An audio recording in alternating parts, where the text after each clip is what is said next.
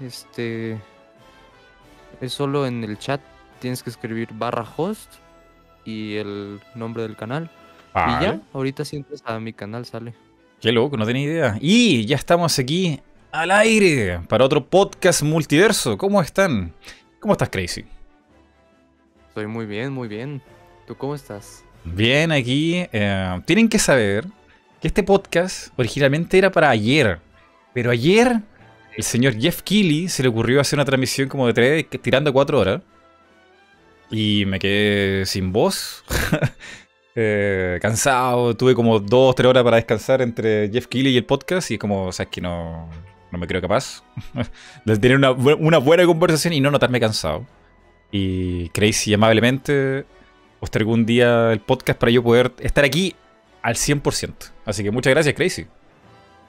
Sí, sí, no, gracias a ti también porque, bueno, también hay que decir que el podcast estuvo en planes desde Hace la rato. semana también, para la semana pasada, para Mm. el sábado también. Y pues tú, tú entendiste un poco mi parte de que no podía estar y bueno, ya por fin, ya se pudo hacer, al menos. Sí, pi. sí, sí, porque también la gente me lo dijo mucho. Voy a poner aquí en pantalla, ¿se podrá? No, no se puede con este, a ver. eh, No encuentro la foto. No la encuentro. A ver, ¿estará aquí? ¿Estará aquí por acá? No, no la encuentro. Pero es que la semana pasada tuvimos. ¿Fue la semana pasada? ¿O antepasada? Tuvimos el megaverso. El megaverso con todos los chicos. Y la gente decía, Mm, Mighty, ¿dónde está sí. Crazy? Mighty, ¿por qué Crazy no está? ¿Por qué Mighty censura a Crazy? Y no era por eso, era porque fueron las elecciones en México. Y, o sea, todo el mundo tenía un horario distinto, no era imposible.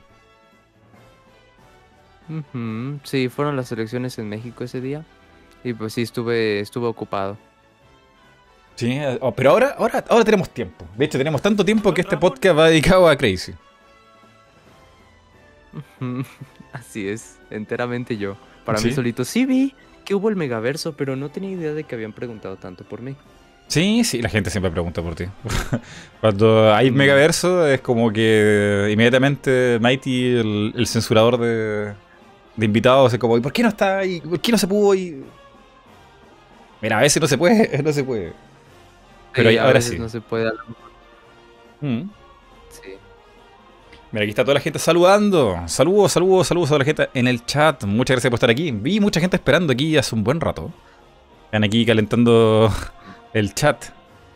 Sí, ahí están, hay varios aquí saludando, otros poniendo memes relacionados a mí. Muy bien, muy bien, muy bien. Yo veo a varios que reconozco. Los memes, los memes. A ver, aquí, me están pidiendo algo de mi, de mi chat de YouTube morado. ¿Qué tengo que hacer? Llamemos al cofre. Gracias. Eh, tú, no sabes lo que... No escuchaste nada, ni tampoco lo viste, pero... Tengo mi propio bot programado por mí. Que funciona con mi voz. Y cada vez que doy ese comando, el bot entrega cofre a la gente que está ahí como en fila esperando el, el- el stream. Ahí están llegando Mighty Pointos. Wow, no, ni idea. Yo la verdad es que no uso cofres, pero está bien eso. Bien. Crazy. Hay muchas cosas que comentar. Muchas, muchas, muchas. O sea, mañana es L3. Está. Bueno, para L3, comienza L3. Eh, el- en realidad, el Nintendo Direct es el 15. Eh, han pasado hartas cosas también con tu canal. Me estoy dando cuenta aquí viendo entre tu video y comentario en Twitter. Eh, tenemos, tenemos, buen, Sí. tenemos buen material. Así que quizás deberíamos partir por lo más general y luego lo más específico. Así como lo más amplio, Sí. amplio, amplio. Claro que sí. ¿Mm? Hablemos de Nintendo. Hablemos de cómo va Muy bien. el canal de YouTube con los videos de Nintendo. Bueno, otra- otro- otros juegos también. Tú no te dedicas exclusivamente a Nintendo, pero es como un porcentaje grande. ¿Cómo va el canal? ¿Cómo están las cosas? Pues. eh, en números, en cuanto a. Creo que mi canal ahorita está mejor que nunca. Por, me ha estado yendo tremendamente bien desde el año pasado. Ya va para un año que hice este salto de cambiar el formato de mis videos, de mostrar este, la cara. Bueno, mucha gente dice que no enseñó la cara porque tengo cubrebocas, pero se entiende. Este, ya va para un año de eso. Empecé mal, empecé muy mal. Porque, este, simplemente es- sentía yo, percibo que estaba estancado. Mis videos no tenían mucho tiempo de visualización y pues por ende no tenían muchas visitas. Pero empezaban a tener cada vez más y fue lentamente que las visitas empezaron a subir, a subir y yo seguía con el ritmo de un video mensual que en, en los últimos meses no he podido sostener, ahorita hablamos de eso, pero empecé a crecer en números y ahorita creo que mi canal está mejor que nunca. Estoy muy feliz ahorita con, con cómo va mi canal, a pesar de que no haya subido algo en, en dos meses. Wow. Un buen rato. Dos meses. Sí, es, es, es mucho rato, es mucho rato. Sí me, sí me pasé. Si quieres ahorita vamos a eso. Sí, sí, sí. Eh, bueno, igual el descanso es importante, ¿no? Si no te vuelves loco.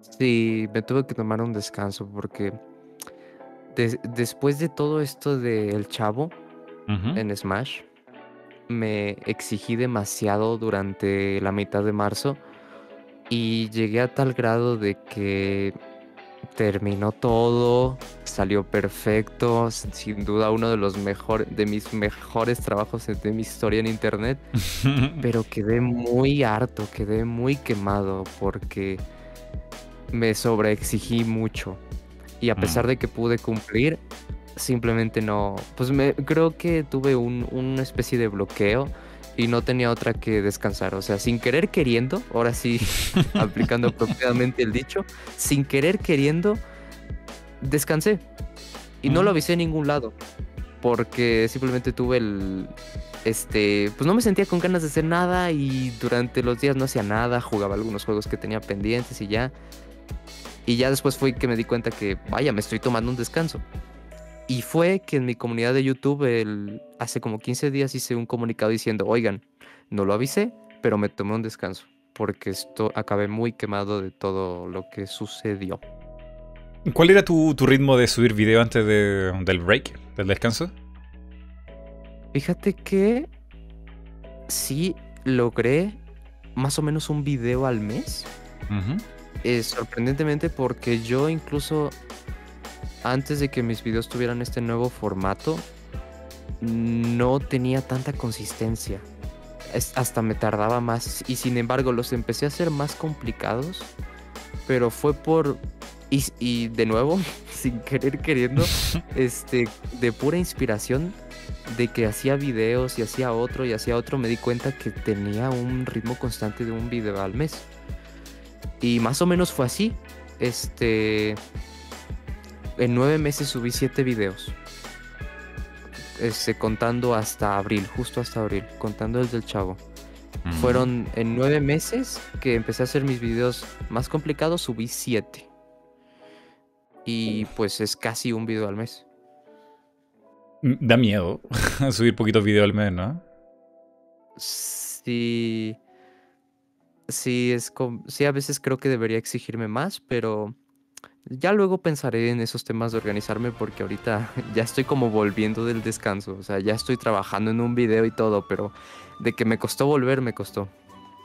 Mm. ¿Y cómo lo tomó la gente? Porque ese también es un miedo youtuber, streamer como de mucha gente, ¿no? O sea, ¿y qué pasa si no subo video esta semana y la otra o este mes o el siguiente mes?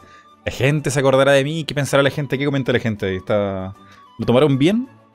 ¿Se presionaron mucho? Eh, pues, mm, pues eh, creo que se lo tomaron algunos. eh, de por sí mi ritmo no era muy constante, así que durante el primer mes, pues bueno, lo esperable. De por sí, este, creo que por lo menos la, la recepción que tuve en Twitter con los comunicados y en YouTube y tal, pues son muy, este, y también se lo agradezco a la audiencia que me está escuchando ahorita mismo, muy comprensivos, lo, lo tomaron bien, aunque, bueno, ya diría que a- pasó abril, no hubo video, pasó mayo, no hubo video, y ya diría que segunda mitad de mayo sí ya empecé a ver un poquito más este... Está un poquito de presión. Y no tanto por el público, sino también mía. Presión mía. Porque claro que tengo el pensamiento de no he subido nada. Este. De por. Este. Tal vez por flojera, tal vez por muchas cosas. Pero. Por lo menos siempre he tenido en mente que mi descanso era necesario. Sin Mm. embargo, este, a veces mm, creo que me presionaba mucho para regresar y fue que tuve como resultado lo que pasó la semana pasada. ¿Y qué pasó la semana pasada? Pues también he de decir que abandoné streams casi un buen rato. de- Este, Oh. como que todo abril hubo, pero mayo ya empecé a bajar mi ritmo de streams. Este, porque estuve ocupado con unas cosas de la escuela y también recordar que no toda mi vida es internet. Tengo responsabilidades que tal vez sí hice un poco a un lado. Pero tú estuve ocupado con la escuela, unos últimos exámenes, este... Y me presionaba cada vez más porque entonces no estaba ni haciendo streams ni haciendo videos. Fue entonces que la semana pasada yo hice un stream en el- y yo pensé que ya para esta semana tendría más tiempo, ¿no? Y en el stream de la semana pasada dije que, por ejemplo, esta, esta semana podría ya tener el video hecho y todo, pero no me dio el tiempo. Me llegaron unas cuantas malas noticias personales y, y pues creo que me deprimí un poco en lo que Uf. transcurrió de la semana. Y fue que puse el comunicado de la semana pasada en Twitter de que simplemente no pude sostener lo que había dicho. Complicado. Sin embargo, sí, complicado, pero me siento bien habiéndolo dicho. Y por lo menos hoy ya estoy mucho mejor que cuando empezó la semana. Eso significa que pues vendría un video en el futuro así, pero con ganas, ¿no? Sí, sí, sí, sí. No, no quiero decir fechas. Es decir, también me vine un poco abajo porque yo quería tener un video para antes del E3.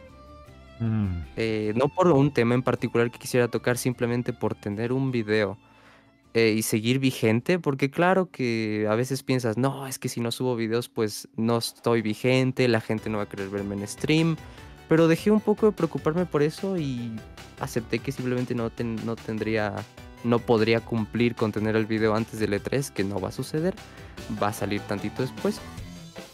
Y pues bueno, aquí estoy. Chan, sigue vivo, crazy. Así es. Ahí con su altibajo, pero ahí está, ahí está. Oye, no sabía eso, ¿no? Que, que no Sí. estabas como transmitiendo en Twitch.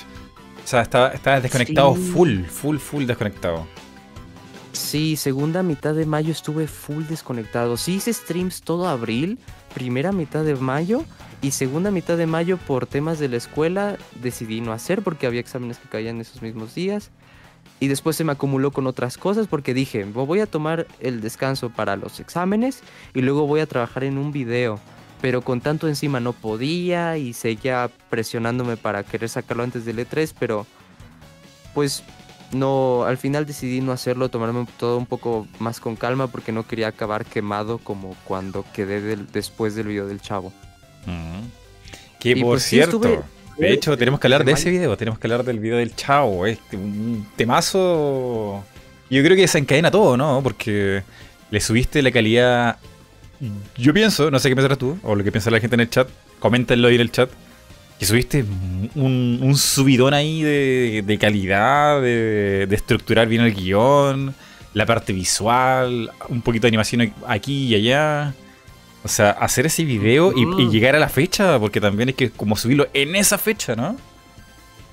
Sí, tenía que ser el 1 de abril, ahí sí no había de otra. Yo sabía que si no era el 1 de abril, hasta el año que viene. Yo sabía que tenía que ser el 1 de abril, sí me tomé muy en serio ese... Todo lo que hice, porque no solo fue mi video, es decir, acabaron siendo varias cosas que hice. Y sí me tomé todo, me lo tomé con toda la seriedad del mundo. Y la verdad es que yo no, este, no sé si revisaste, bueno, tengo un video en mi canal secundario donde explico cómo hice todo. No, no, no lo Eh, reviso. un- bueno, pues hice un video en mi canal secundario donde explico cómo hice todo. Eh, algunos de la audiencia a lo mejor ya lo vieron. Pero en dicho video digo que hice todo en 15 días. Y, lo, y la razón por la que lo hice en 15 días fue porque la idea me llegó el 15 de marzo. No porque yo dejé de, todo de último momento, sino porque yo tenía un video distinto planeado para el 1 de abril que iba a ser un poco más chistosón, este, de, de otro tema que era, iba a ser un video muy informal, una broma, eh, sobre, no sé si tú sepas la situación que sucede con las mangas de Wario. Ah, me ha llegado por rebote en comentario en, en stream, ¿no? Como que hay, hay un- una pelea de cuál como el, el Wario original. Porque el retro, el retro tenía las Sí. mangas, ¿no? El retro tenía las mangas, pero después eh, lo rediseñaron para que tuviera mangas cortas. Pero hay una serie de inconsistencias a lo largo de la historia de Wario, en la que, por ejemplo, en el manual de Mario Party 6 hay ilustraciones de Wario con mangas largas, sin embargo en el juego sale con mangas cortas. Y así, una- un video chistoso en el que hablara de que, porque me gusta mucho Wario, un video donde dijera que Wario era perfecto y entonces resulta que no es tan así porque tuvo un cambio de diseño y exagerar un poquito ahí y, y concluir con que, bueno, es un cambio irre- irrelevante, ¿no? Iba a ser un video que a pesar de una idea sencilla, narrar esta inconsistencia y hacer algo divertido con ello. Pero después pensé que ese video no era como tal una broma. No era, es decir, iba a usar la fecha como un algo experimental y no tanto como para hacer lo que lo que tendría pensado de arranque, que sería una broma y lo que sería adecuado.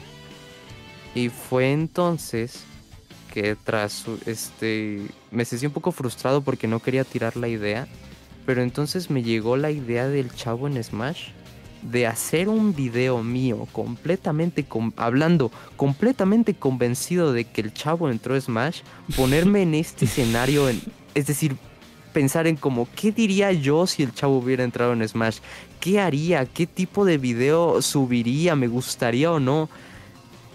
Y fue que resultó el video que, que subí. Es decir, la idea en mi cabeza se veía tan bien que a pesar de decir tengo 15, a pesar de solo tener 15 días, para mí lo valió totalmente. Y comencé a trabajar. 15 de marzo. Si hubiera tenido la idea 1 de marzo, pues va. espera, pero- cu- Cuando dices solo en, solo en 15 días, o sea, ¿podrías haberle tirado más tiempo? Más de Sí. 15 días. O sea, te, te sobraron ideas Sí. quizá.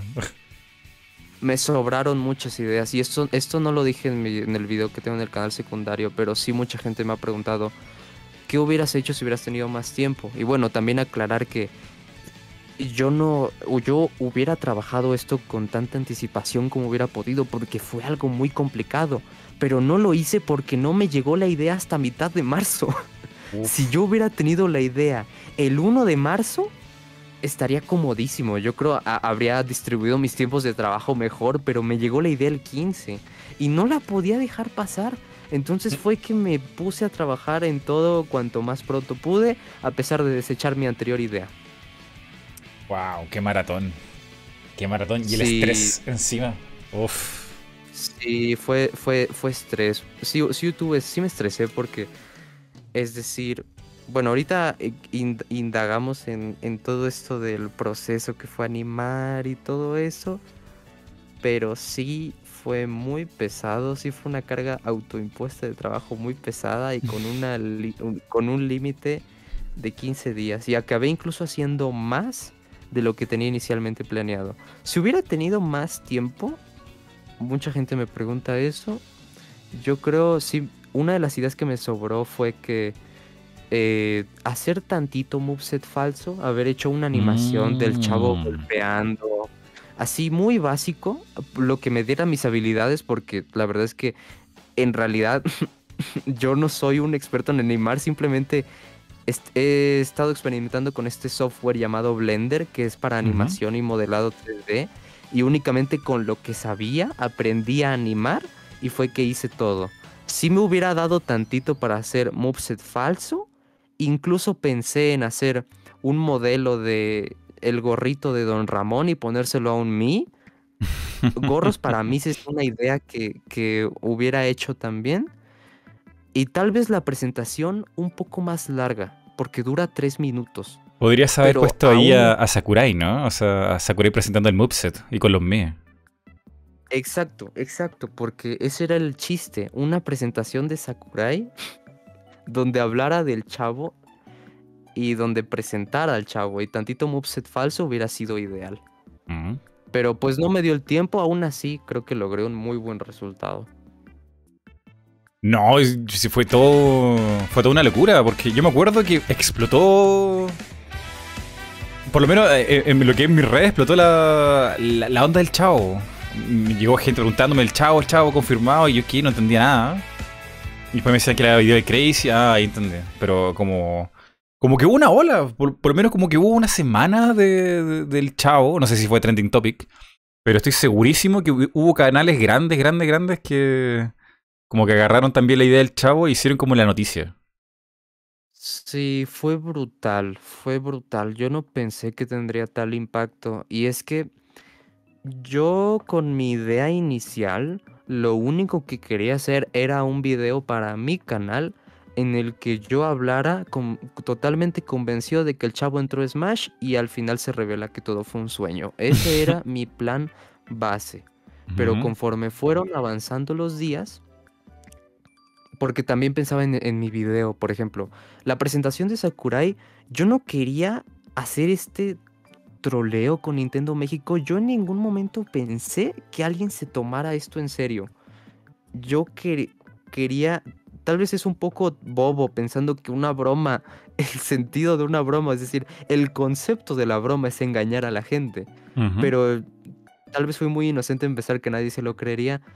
Pero yo quería que esto fuera gracioso y que nadie de verdad se preguntara si el chavo estaba en Smash o hubiera gente ge- genuinamente confundida. Y el tema es que sí las hubo. Pero Wow. lo de, lo que, a lo que iba diciendo esto es que el canal de Nintendo México yo no lo quería crear, yo no quería hacer una presentación de Sakurai subida a un canal llamado Nintendo México. Yo quería hacer fragmentos de una presentación falsa de Sakurai de acuerdo a lo que digo en mi video. Es decir, pensé en mi guion, en qué aspectos yo me fijo en las presentaciones de Sakurai. Ah, pues me gusta cuando habla de las franquicias, me gusta cuando habla de la música. Y fue entonces que pensé, ok, si en una parte digo que es gracioso cuando Sakurai habló de Don Ramón, pues hacer el fragmento de Sakurai en la presentación hablando de Don Ramón y ponerlo en mi video. Pero la idea era tan buena y mientras elaboraba la presentación que decidí que sí podía ir tantito más allá y hacerla entera y subirla a un canal aparte. Y fue que resultó el video de, de, de tres minutos, la presentación de Sakurai, que se subió al canal de Nintendo México para complementar mi video inicialmente. Pero Mm. ese canal se volvió tendencia. O sea, Nintendo México tomó vuelo más allá de mi video. Y, y Oh, qué loco. fue. Sí fue una locura. Sí fue, sí fue trending una semana. No sé cuánto haya sido, pero. Una semana de trending. Ah, pero no, no en- no en Pues- Twitter, sino así como en- entre usuarios, ¿no? En YouTube, que Ah. los videos ganaban visitas. Veo las. Aún Guau. puedo ver las gráficas. Ahorita ya no están recibiendo tantas, pero sigue habiendo comentarios diarios en el canal de Nintendo México hasta de. Hasta de gente de, de Estados Unidos, hasta de, de gente de. Qué de- impresionante. que habla inglés. Y es, es increíble, es decir, ese video creo que ahorita debe tener unas 800 mil visitas. Yo no dudo que para cuando acabe el año, en algún momento de los siguientes 4 o 5 meses, ese video va a llegar a un millón de visitas. Wow. Mira, aquí la gente me lo recuerda. Sí, Pepe el Mago. Pepe el Mago, no sé si reaccionó o habló de tu video también en, en- en alguna parte, de- en- no sé si en YouTube o Facebook, pero reaccionó también Pepe el Mago al video del chavo, ¿no? Pepe el Mago habló de. subió un video donde hablaba de los troleos de las compañías más grandes y habló de varias cosas. Y entre este. Bueno, no de las compañías, más bien solo troleos en las comunidades de videojuegos. Y habló de mi video. Y me mencionó. Y eso, est- Grande. eso estuvo. Eso fue bonito. Porque Sí, sí, sí. Pep- salí en el video de Pepe, me mencionó como autor, cubrió un poquito mi caso. Y sí, fue todo. En realidad fue como parte de un video suyo que era como un- una recopilación de troleos. Genial. Y sí, No, porque al menos yo me enteré. Me enteré que mucha gente aprovechó esto como material de la semana, qué sé yo, pero no, creo que no te hicieron mención de nada. sí. Como del sí, autor. Sí, sí, Lo- la, parte, la parte mala de esto, uno de sus, de, de sus desventajas, algo que no me gustó que trajo todo esto fue ver el video reposteado en muchos lados. Eh, mucha gente que lo habló eh, y no, este, y no me molesta que no me hayan dado créditos porque yo los quiera, ¿no? Hay mucha gente que habló de esto, que lo cubrió y no me dio créditos. Y no dijo que el autor es, es esta persona, ¿no? O lo dijeron así como a la, o lo dijeron de mala manera.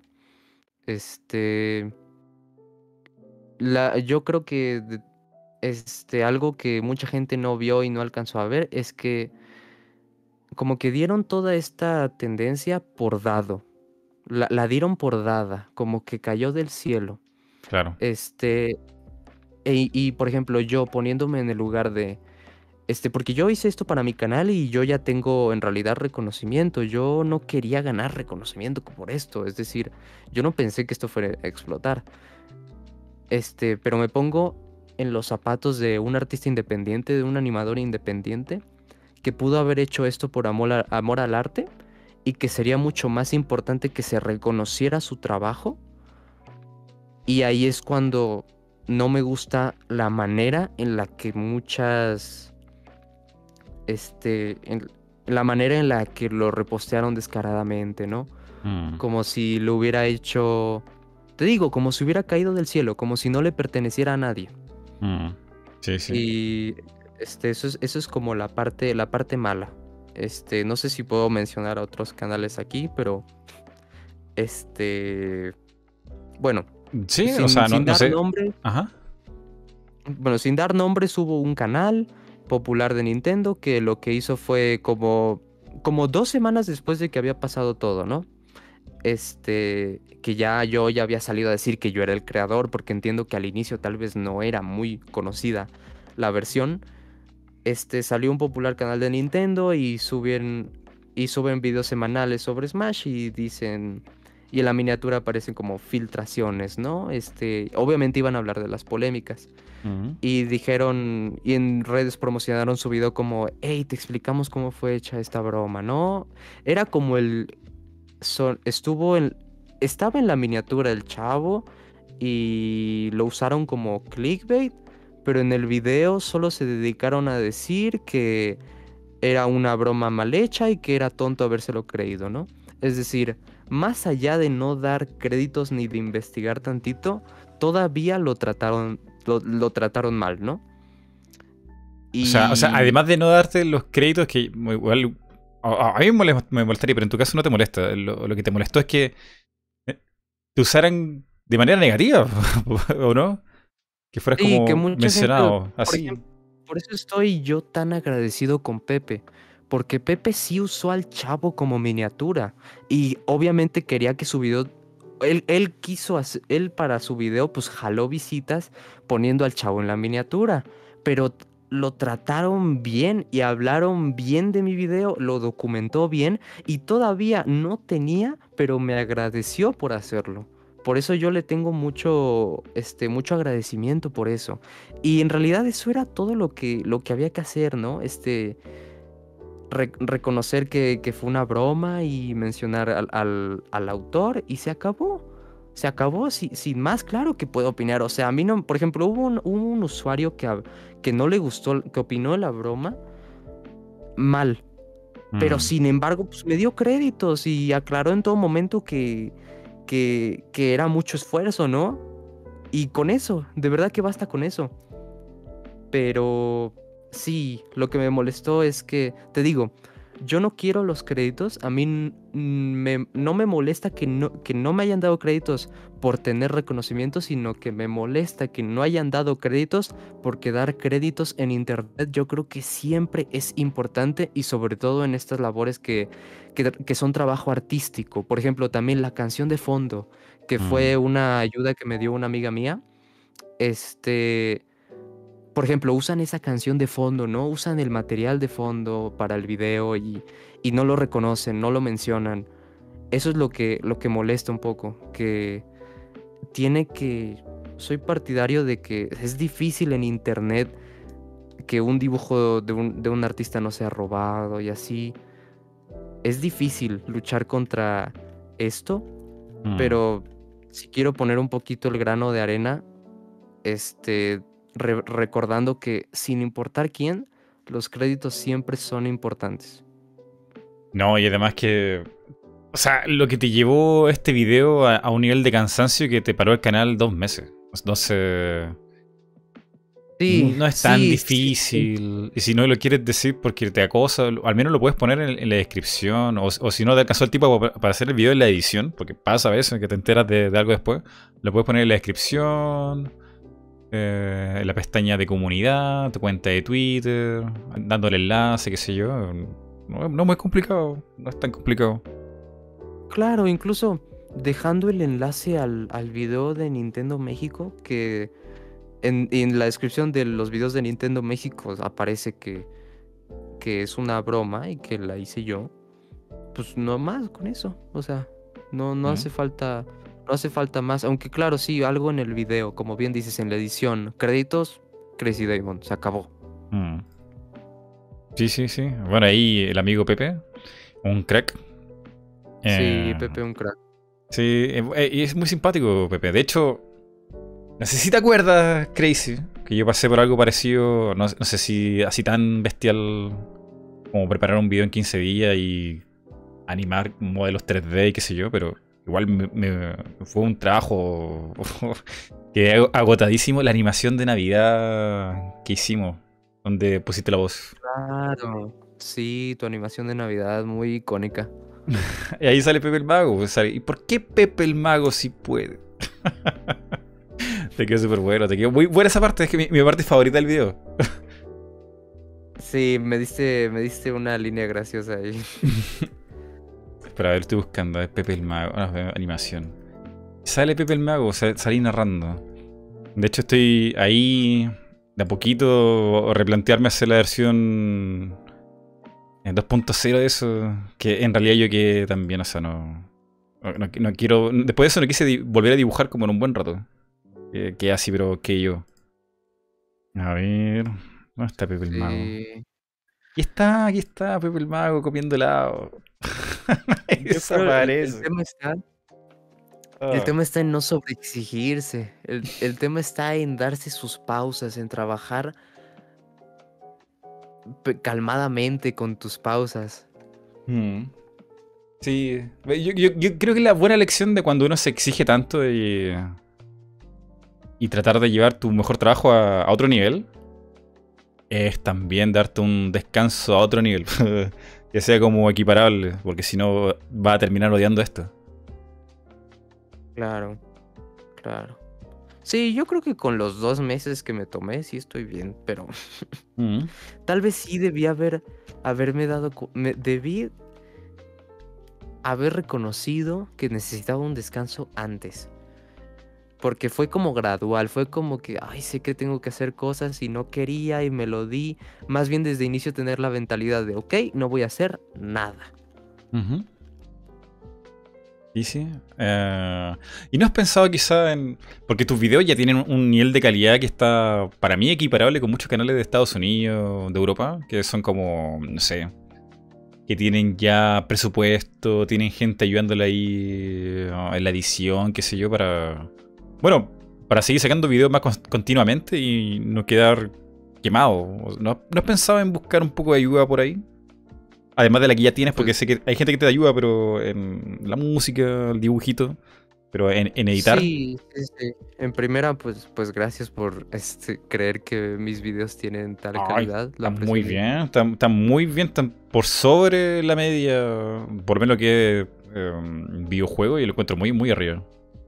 ¿Qué piensa la gente ahí en el chat? No, no me dejen como un mentiroso. Yo encuentro que los videos de, de Crazy tienen, tienen un buen guion, están bien animados, toda la parte del- de, la, de la animación es pequeña entre escena y escena. Yo lo encuentro muy bien. Son poquitos canales que le ponen tanto empeño.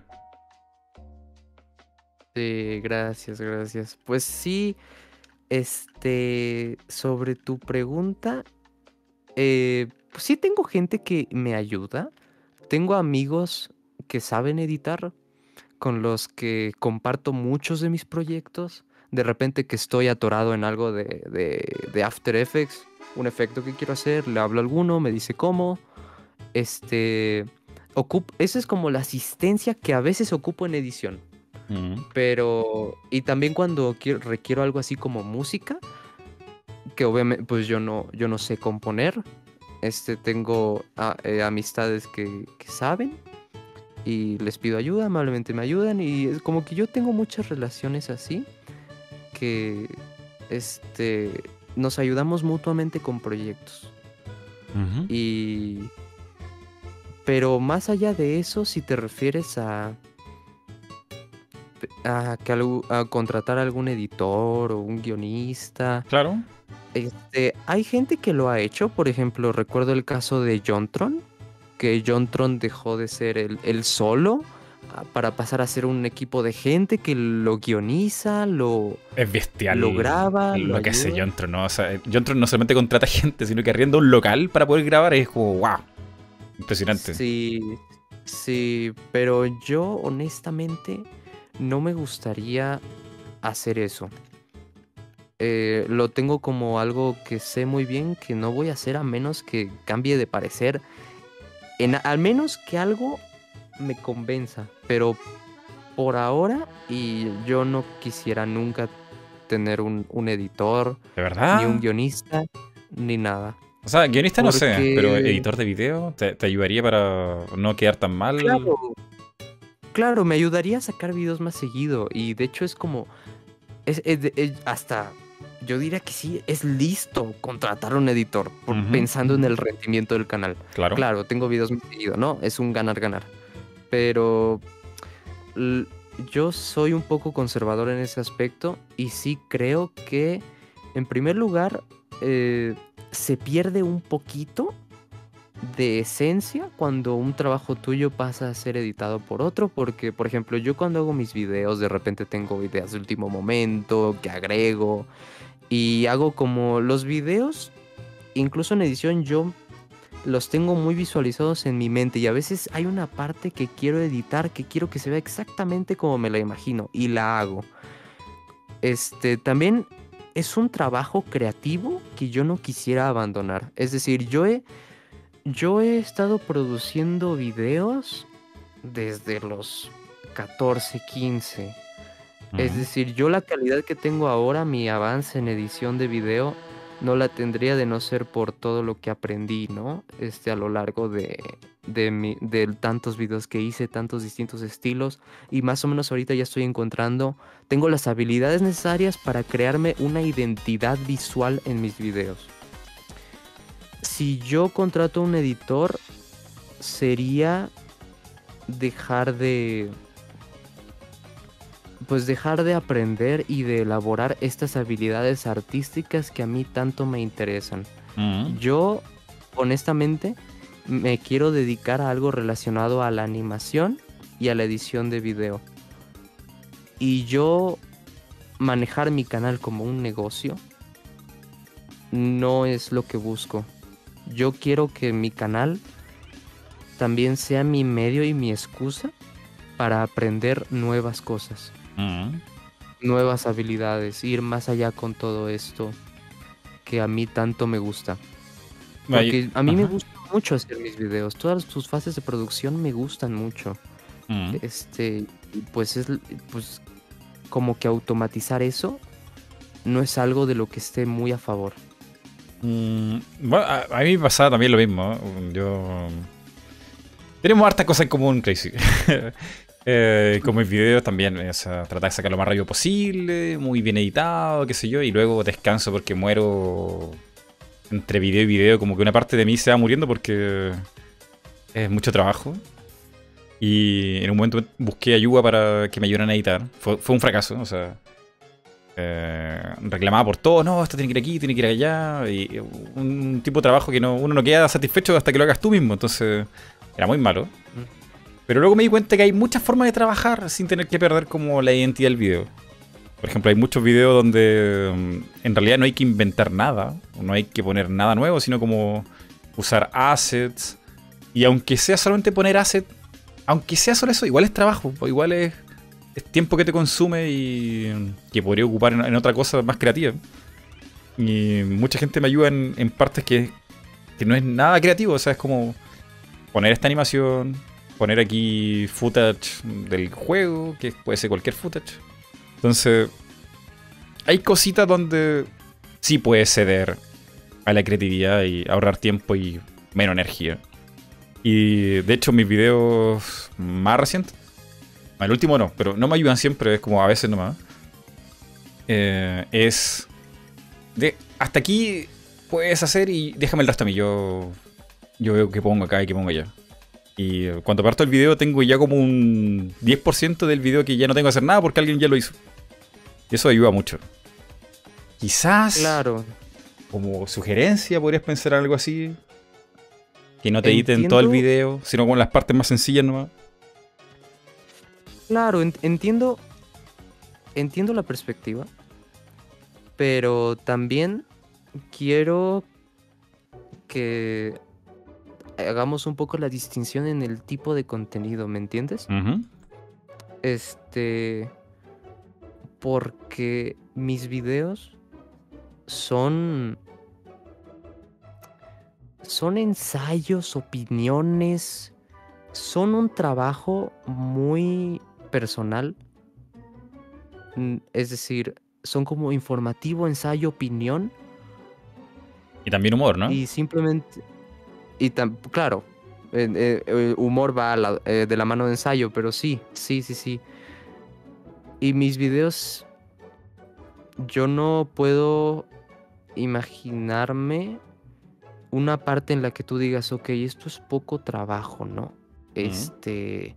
Si acaso una parte en la que estoy simplemente informando y hay que poner gameplay, ¿no? O hay que poner algo, no más imágenes. Pero también creo que es que la, la identidad visual que yo me he creado, y esto va más en cuanto a la edición, que tengo estos fondos de papel arrugado con ondas que van pasando, que se mueven como flechitas, que se ponen las imágenes encima con un tipo de sombra específico, o a veces pongo palabras dependiendo de lo que estoy hablando Ujú. Creo que esa visión, porque no es como, no es un video en el que simplemente esté hablando de un tema y se acabó. No es un, no es un video en el que simplemente, en el que tenga una forma específica de hacerlo, sino que lo visual también influye mucho cuando yo escribo mis guiones y me imagino incluso un poco de qué imágenes voy a poner aquí, qué cosas voy a poner aquí, qué voy a escribir aquí, qué va a aparecer un texto. Creo que cuando es un trabajo enfocado más a algo creativo y este tipo de trabajos más personales, es más difícil que yo le pueda decir a un editor, imita mi edición. No, eso a lo mejor puede. puede, Es muy, yo- es muy difícil eso. O sea, Yo no digo que no tenga las habilidades, que hay, hay eh, gente mucho más talentosa que yo en cuanto a edición de video. Pero la visión que tú, que, que yo tengo al hacer uno de mis videos, no creo que se pueda traspasar tan fácil y sería un poco, sería un poco complicado. Bueno, te, te lo dejo ahí como, como sugerencia. Eh, Piénsalo, piéns- piénsalo con, con el tiempo. Verás que, Claro. que puede funcionar no en todos los videos. O sea, quizá algún video te sea más, más sencillo No, que mira, otro. sí, sí, sí. Estaba, estaba pensando, ¿sabes dónde sí pienso contratar un editor en mi canal secundario? Porque Mm, creo que tengo muchas recopilaciones de streams que no he hecho y a veces Claro, sí, claro. en eso sí, fíjate que me siento a veces presionado porque cada vez es más trabajo mantener dos canales, uno donde subo videos más cortos. Para un canal secundario de recopilaciones, perfectamente puedo contratar a un editor. Pero para mis videos principales, yo es algo que tengo muy en claro que, que probablemente nunca suceda. Mm. Mira, ahí, ahí- puede haber una oportunidad. O sea, alguien que sepa ahí, que, que tenga el poder de, de crear memes a través de video, de hacer recortes de tus streams o de otros Mm. videos y hacer un compilado ahí de los mejores momentos de mayo, no sé, de Crazy, qué sé yo. Claro, Estaría, estaría bueno. Mm. claro. A ver, aquí la gente lo está spameando mucho rato. Créanme que estoy leyendo aquí el chat. Y preguntan harto qué pasó con Planta vs Zombies. ¿Dos? ¿Dos? ¿O era uno? Dos, no. Uf. Dos. Un tema. Un, un tema muy grande. Mm. Ese es uno de... Me siento... No me siento muy orgulloso de toda esa situación porque es algo que perfectamente pude evitar. Pero no sé si llegaste a ver el video. No, lo estuve buscando aquí y está ya borrado del internet. No, fíjate que puse un comunicado en el que dije que lo puse oculto. Porque no quiero desaparecer el video. No quiero que desaparezca. Lo que eh, eh, puedo pasar el link incluso. Este, lo que, lo único que no quiero es que siga ganando visitas y que siga haciendo su, su ciclo habitual que era como de 3000 visitas diarias. Eso tomé la decisión correcta. ¿Y por qué la tomé? Este, lo que pasa con ese video es que es un video de la historia de plantas contra zombies, ¿ya? de la historia de un poquito de Electronic Arts, de que llegó y compró una PopCap, ¿no? La historia que se ha contado. Sin embargo, hice un muy mal trabajo de procesar la información con ese video. Ujú. ¿Y por qué lo digo? Porque, por ejemplo, hablé de su primera entrega, que yo soy fan del primer Plantas contra Zombies a morir. Pero el segundo nunca me gustó. Sin embargo, en el video hablé muy superficialmente de él. No indagué en ninguno de sus aspectos y me reduje a decir que era malo porque estaba en celular y era más rápido que el primero. Ya. Que- Espera, ah, un, un- un inciso aquí. Me, me está dando mucha curiosidad porque eh, Planta vs Zombie es un juego súper relax, súper chill. Me imagino que la gente que le gusta también. Me incluye ahí. ¿Qué pudo haber sido tan polémico, tan difícil, que te llevó a ocultar el video? Es- Suspenso. Lo, lo, en realidad, no fue mucha gente. Es decir, ese video tenía 40 mil likes. Bueno, tiene como 40 mil likes y tiene mil dislikes. En realidad no es nada. Mi video de Odyssey, de Mario Odyssey, en el que digo que es una decepción, tiene más dislikes. Pero ahí no hay algo. Ahí no hay algo que en este sí hay. Y es desinformación. Y yo, este. en primera, traté muy mal a Plantas contra Zombies 2. Porque hablé de él y dije que era malo. Y la verdad es que no le he metido ni más de una hora al juego. Mm. Fui muy irresponsable con lo que dije de ese juego. No es una opinión contraria, no es co- como mi video de Odyssey en el que digo que no me gusta, pero doy mis puntos de vista, completamente respetables como cualquier otro, y pues me, me jugué el juego al final del día. Aquí simplemente hablé mal por hablar mal. Y otra cosa que fue muy... que fue lo segundo, es que Electronic Arts y PopCap siempre se ha contado esta historia de que Electronic Arts llegó a comprar a PopCap y, Sí. y lo arruinó, ¿no? Porque metieron microtransacciones en la segunda entrega y tal. Esa es la versión que siempre se ha contado. Es la versión que conozco yo. El, el creador tiene un nombre chistoso El como creador, George. George. George Fan. Paul Fan. Fan. Fan. el creador, George Fan. fan, fan, fan, fan. George Fan se fue de la compañía, Laura Shigihara, que es la compositora del primero, no participó en la segunda entrega. Y pues parece por fuera que es la, es la versión que siempre nos han contado, ¿no? Pero lo que pasa es que la comunidad de plantas contra zombies, que a pesar de que no hicieron un gran ruido con mi video, es decir, entre ellos sí, hay videos de hecho desmintiendo mi video. Oh. Y entre, entre ellos sí se, son, se apoyan, entre ellos yo fui un gran tema, sin embargo, desde afuera tal vez no se vio porque no son una comunidad tan grande.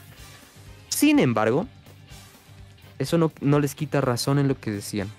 Y lo que pasa es que es verdad que se ha investigado este, poco de este tema Y lo que pasa, incluso en abril, salieron, entre- salieron entrevistas muy importantes con ex trabajadores de PopCap que relataban un poquito una versión distinta de la historia. Y lo más importante de todo es que para Plantas contra Zombies 2 no fue de que EA llegó y puso microtransacciones, sino que PopCap ya tenía la idea ¿En y serio? que PopCap, sí, y que PopCap tomó muchas malas decisiones antes de venderse a EA. Como una de ellas, un- el exproductor de Plantas contra Zombies 2, este... eh, bueno, una, una, una versión resumida de todo. Lo voy a tratar de explicar lo mejor que pueda. George Fan, el creador de PBZ1, seguía en. PopCap, se enteró de que se venía la segunda entrega, pero ellos ya sabían que tenían la más o menos la intención de introducir micropagos. Ya. Así que George Fan siguió trabajando, pero como en un lado artístico. En realidad él ya no dirigía, él ya no era la cabeza. El, exproduc- el primer productor de PBZ2, Matt, no me acuerdo su apellido, Ma- Matt algo. Este, también ya sabía que PopCap, los, ejecutivos de PopCap tenían la idea de las microtransacciones. ¿Qué pasa? Entran en negociaciones con Electronic Arts. Electronic Arts, este, pa- es- parecía un, un- una muy buena oferta para ellos para venderse. Y entonces EA, sin haber comprado PopCap, empezó a tener pláticas con los desarrolladores de Plantas contra Zombies 2 empezaron a meter la idea de las microtransacciones. Los ejecutivos de PopCap, al ver que EA estaba interesado en este modelo de negocio, ¿qué hacen? Despiden a Matt y contratan a otro productor que estuvo más de acuerdo con las decisiones que tomó Electronic Arts. Bueno, no con las decisiones que tomó, con la influencia. Pero el punto, y muy importante, es que PopCap tomó estas decisiones. Y creo que eso no se puede quitar de la mesa. Mm. Sin embargo, también mi video estaba mal no solo porque el- en realidad yo como que tachaba de todo lo mal a EA, pero también ignoraba que pues PopCap hizo los juegos.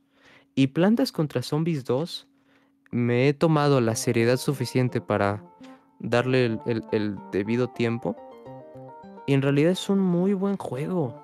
En realidad no, este, el problema no es el juego sino las, las decisiones que fueron tomadas alrededor de él. Mm. De cómo Y monetizarlo, porque creo que igual era de- free to play en de celular, ¿no? monetiza- de- era free to play con microtransacciones, que las plantas fueran de paga y eso, pero lo crucial aquí es que PopCap desde adentro tomó las, es decir, como que no llegó EA y de la nada todo empeoró, sino que PopCap sentó todo para que para que se tomaran estas decisiones con las que no todos estamos de acuerdo. Mm. Ahora, pues en mi video yo decía que estaba en contra de esto, que no me gustaba que fuera para celular y tal, pero también hablé muy mal del juego y como que con esta versión que no está del todo correcta, creo que se puede dar una versión más informada de este tema. Claro, Y puedes hacer, puedes hacer un que- mejor video que el primero. Pero me Claro, sorprende, me sorprende claro, la reacción, claro. así como, como que la gente se ofendió el Sí. video. Wow. Sí, fue simplemente privatizarlo, porque... Es decir, me duele porque es un video que quitando el guion desinformado, como cualquiera otro de mis videos, tuvo producción. Tuvo producción que me tomé muy en serio. En el video hice algunos chistes que me gustaron demasiado. Es decir, me vestí de Crazy Dave, compré peluches de plantas contra zombies.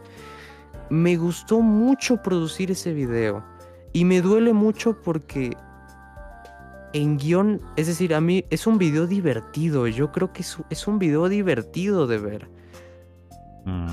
Pero es verdad que no dominaba el tema y lo hice únicamente porque, porque te, te digo, como, como te he explicado cómo hago mis videos, yo pienso primero en algún chiste, una forma en la que voy a explicar algo, antes de en general hacer, definir un tema. Y me dejé llevar tanto por eso que terminé haciendo un, un video que tiene dos grandes problemas y, y esos dos grandes problemas son la, la desinformación y también que hablé mal de un juego solo por hablar. Y en general el video pues es un video de plantas contra zombies, sí, pero como que narro, como que digo la historia de la compañía de una manera muy superficial y ya. A Mm. pesar de que sea divertido, a pesar de que haga chistes entre medio. Y también como como un jugador de videojuegos toda mi vida, me pongo a pensar en que es decir, no todos vamos a estar de acuerdo. Yo perfectamente puedo soportar a alguien que habla mal de mi juego, un juego que me gusta. Pero hablar de manera desinformada, ahí sí es otra cosa. Y no estaba contento con eso. No y- estaba contento con pensar que hay personas que se decepcionaron conmigo por, por las cosas que dije ahí. Claro. Pero, ¿y estará, habrás estado tan, tan, tan, tan errado en el video? O sea, me imagino que sí, tú, tú estás diciendo que lo, lo ocultaste por eso, pero Sí. en realidad me cuesta pensar Este- que EA no haga algo malo, porque EA es una empresa del mal. Sí, es que, es que no, no es que EA no tuvo culpa, sino que PopCap también la tuvo. Y PopCap se manejó mal y eso es lo que no se dice. Porque EA no compró PopCap y ya. O sea, PopCap se tuvo que vender. Y es precisamente lo que, lo que te cuento, que PopCap se dejó vender y, y ciegamente le creyó a EA en todo. No fue, fue culpa de EA muchas de las decisiones de Plants contra Zombies 2, pero también de PopCap porque lo permitieron. Mm. Y permitieron que la saga tomara este rumbo con el que no todos estamos de acuerdo, que después siguieron más juegos de celular, que después siguieron más juegos, este... Está muy viva la eh, franquicia, de hecho. Tiene el Warfare. ¿Warfare se llama? Planta vs. Zombie sí, vs. el, Warfare. el más nuevo, el Battle for Neighborville, sí, es- es- está, está viva, pero en lo que concierne a la saga principal hay siempre esta división. Y no sé si sabes de Plantas contra Zombies 3. Eh, no, no, no, no. Tan, tanto de, de la franquicia no sé, pero de EA Bueno, Wow, de ahí sé un, sé un montón, he hecho un Sí. montón de videos de ello. De hecho, a hacer un video de Plantas vs Zombie como el año pasado, pero dije, en realidad, tanto público no tiene, pensé yo. Parece que ahora sí tiene público. Y lo que yo me acuerdo No, sí. de, de EA, bueno, de, de- sí, de, EA y Jeff, no, George, George Fan, que el tipo había George partido, hecho- había hecho un juego eh, prototipo. O sea, ni siquiera se llamaba Plan- Planta vs Zombies, se llamaba como Aquarium, Aquarium Battle, no sé, algo así. Era con, con agua, no sé. Y el juego estaba ahí, llegó alguien de EA y vio el juego, oye, este juego tiene potencial, eh, deberías hacerlo. Creo que el tipo aún no se dedicaba tan profesionalmente a los videojuegos. Y, mm, y el tipo dijo, sí, debería hacerlo. Eh, ¿Te interesa? Podríamos unirnos y hacer esto. Y la cosa es que EA le puso un estudio. Eh, Cap Games era como un estudio pequeñito, como cuatro o cinco personas, era él y su amigo. Y de pronto ya tenía mucha gente eh, bajo su cargo. Y esta persona... Toda esta historia, bueno, lo que estoy comentando yo no la cuenta Jeff Fan, lo cuenta un amigo de él. Porque me da la impresión que le tenía miedo a, la- a las demandas Jeff Fan después de todo lo que pasó. Así que como que todo esto es contado a través del amigo. Pero él cuenta que, que George no se sentía cómodo con el líder, con, el, con, el, con, el- con la posición de jefe, o sea, de ser tú el jefe de un estudio. Y él era alguien más como que le gustaba hacer los juegos por diversión, eh, trabajar con su amigo y que la gente le gustara su juego. Era un, un tipo muy. de, de hacer juego íntimo, o sea, pequeñito y ni siquiera con ganar mucho dinero. o sea, con, con que el tipo pudiera pagar sus cuentas y ser feliz y hacer más feliz a otras personas, él, él era muy, muy, muy, muy feliz. Pero eh, no le gustó la idea de ser jefe de, de su propio estudio. Y como dices tú, en muchas decisiones la tomaron otras personas que no eran que no eran él. Y le fue un éxito rotundo al Planta vs Zombie. Le fue increíble. Y la gente de EA fue de nuevo donde George le dicen, oye, este juego es un- una maravilla, deberíamos hacer el 2, hacer spin-off, eh, hacer colaboraciones, qué sé yo, y lo bo- bombardearon con ideas. Y él tampoco tenía tanta ambición de dinero en su cuerpo, si era una persona, no sé, normal. Y él dijo, hoy sí, me, gustaría hacer la, continuación. Él no está, ni siquiera tenía pensado hacer un spin-off, pero le interesaba la, la continuación. Y él tenía ideas, tenía cositas como que quedaron en el primero y quería poner en el segundo.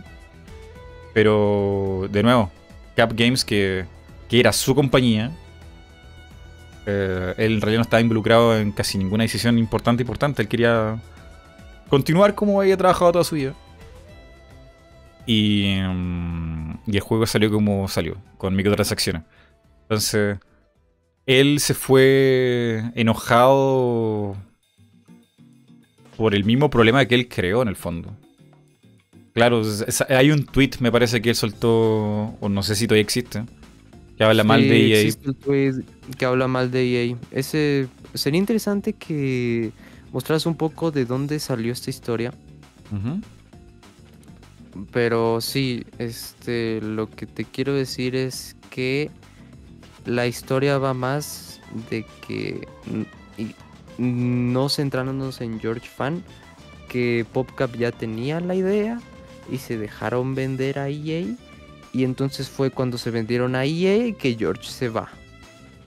Se fue y se fue desilusionado porque se volvió todo muy... Es que creo que él también fue muy inocente. ¿eh? Porque ¿qué Sí. qué- qué iba a hacer EA con un producto que vende tanto? ¿Se iba a quedar solamente con un juego para siempre? No, pues iba a sacar spin-offs, peluches, microtransacciones seguro. O sea, e- era algo que iban a explotar al máximo. Sí, de hecho yo he visto posts en Reddit de George diciendo que si lanzaran una versión de Steam de PVZ2 de un solo pago y ya, que la compraría y la jugaría. Claro. Sí, Y, sí. y es el tema, y de hecho yo, yo sí hablé de eso en mi video, si quieres puedes verlo, es cuando tengas tiempo.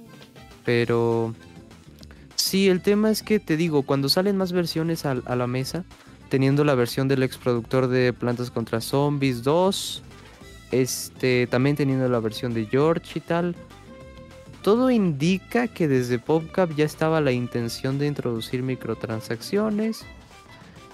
Eh, con EA lo único que vino fue a reforzarse y se vendieron ciegamente. Y ya a partir de ahí, EA pasó a digo, PopCap pasó a ser un subestudio que, que se veía muy presionado por EA. Sí. eh, Que saca, que y por- es por eso que ante la tanta, tanta presión que EA mete en PopCap para crear nuevos juegos, es que tenemos Garden Warfare 1, Garden Warfare 2 y luego Battle for Neighborville.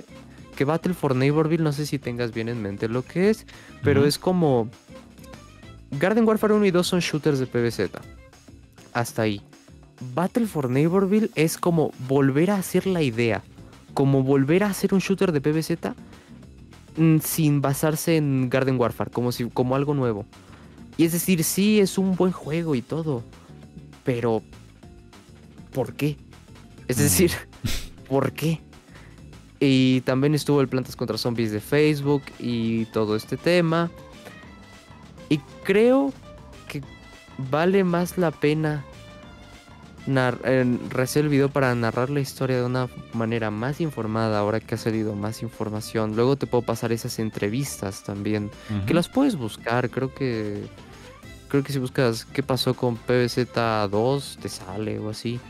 Pero creo que es importante lo suficiente como para que yo haya ocultado mi video.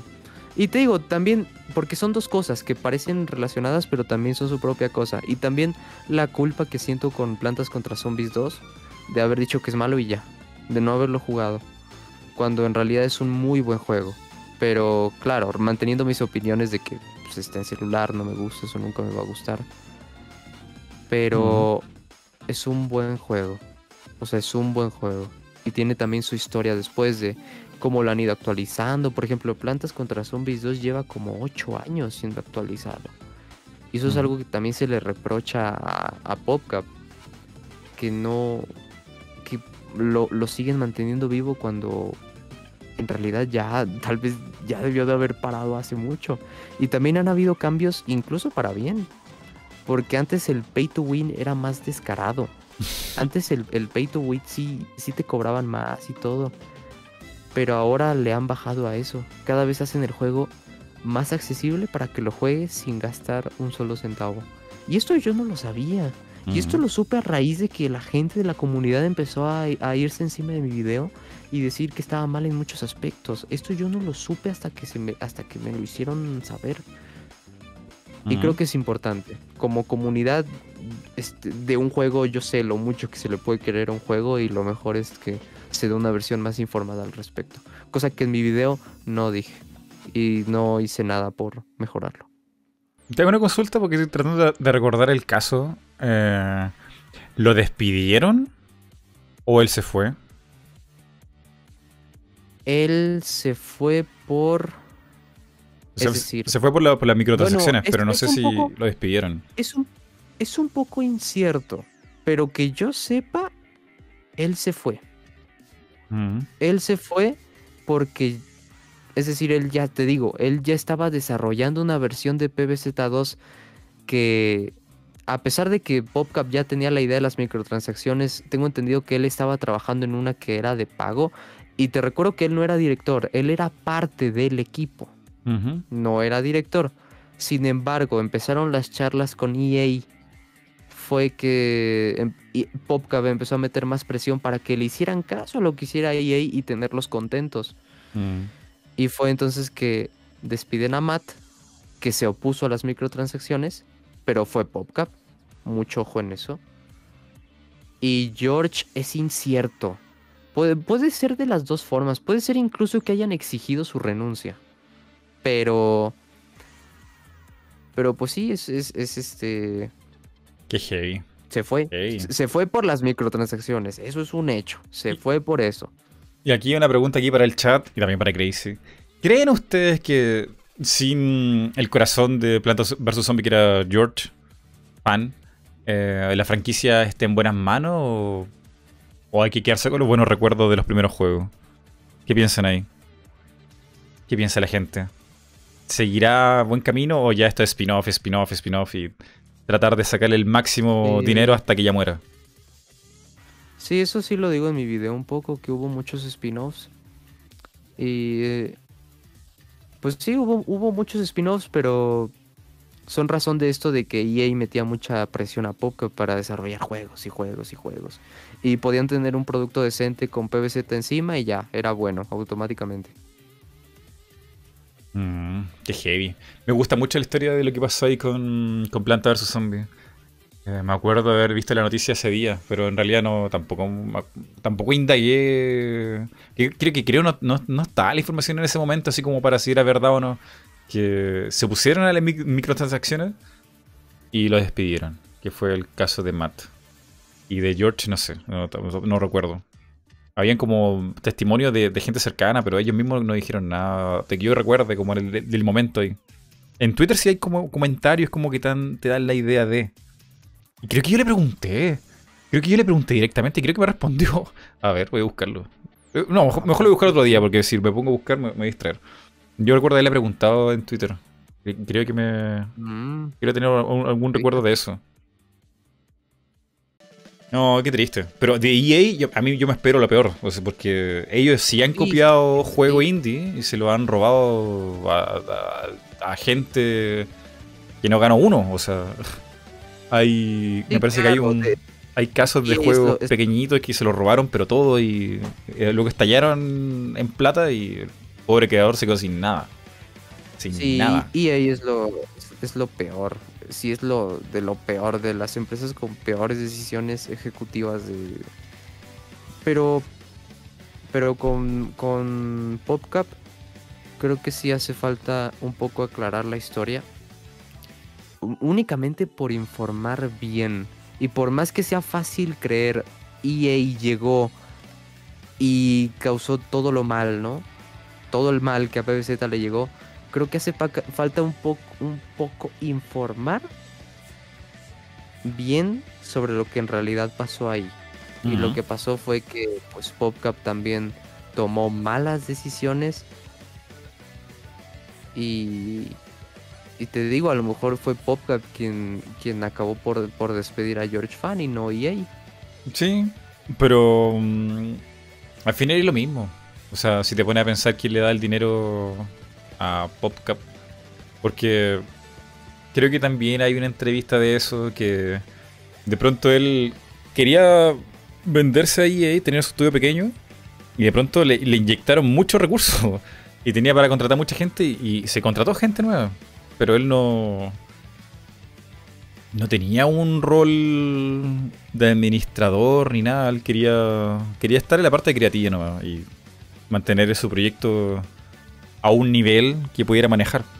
Pero eso, las presiones de EA, juego, más juego, que salga mejor, que sea más grande, qué sé yo, hicieron que de pronto el, el mismo George Fan, que era el creador de todo, se viera en una situación que ya no... O sea, ya era un extraño él en su propio estudio.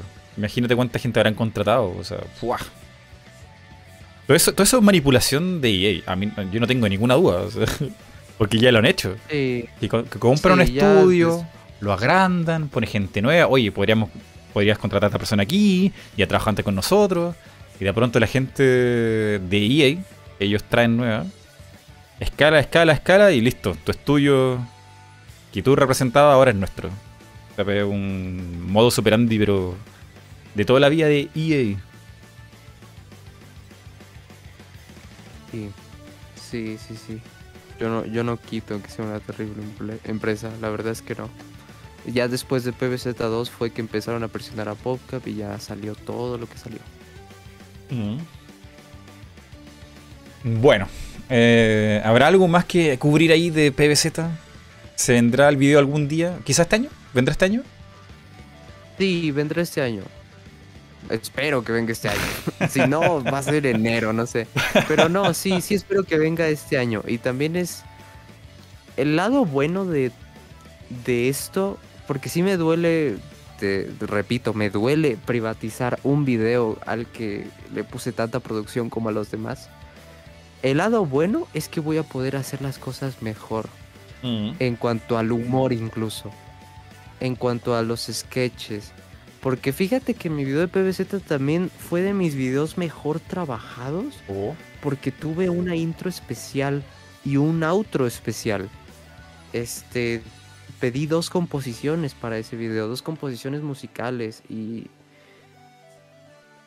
Pero pienso que en edición hasta el video podría ser mejor. Yo pienso que el que va a ser el video definitivo de PBZ que no y no dejar este tratar con más respeto a, a Plantas contra Zombies 2 que lo que simplemente hablé mal por hablar y me siento mal por eso y dar una versión más acertada de todo a pesar de que este algunas cosas sean casi iguales a lo que dije pero es cierto que EA no es en esta historia sí hay algo más que aclarar de PopCap antes de echarle toda la culpa a EA porque yo no digo que la tengan que después sí la tuvieron pero ah, falta aclarar lo que pasó con esa compra. Y ya pero pienso que va a ser un mucho mejor video en todo sentido y me siento motivado de eso Yeah, bien, bien, bien. Sí, de- tengo buenos recuerdos de Planta vs Zombie 1 y el ending de esa canción tan bonita. Es genial. Y- Las plantitas ahí bailando. Y de hecho, me gusta el final como tan kawaii, nanai, bonito y wholesome de Planta vs Zombie 1 porque al final no es que mataste a todos los zombies y salvaste el barrio, sino que los zombies ponen una nota y te dicen, bueno, ya ganaste. Eh, vamos a dejar de comer cerebro. como, Sí, como es- que hasta los zombies son buenos. No hay, no hay un ending mejor que el del primer Plantas contra Zombies. Es muy, es muy wholesome. Simplemente es, es llenador. Es, es bonito, es tierno. Y de por sí, también investigando un poco sobre su desarrollo, pues es esto de. Es como. No infantilizado, pero. eh, muy caricaturizado. Un. creo que ese juego dio en el clavo en todo sentido, es decir, en, en el estilo gráfico, en, el, en la música, en el gameplay. Yo no me imagino el primer PBZ siendo mejor de lo que Mm. es. Para mí es un producto perfecto. Sí, sí. Sí, y apareció en una época donde. Una, una época donde tenía todo para fallar.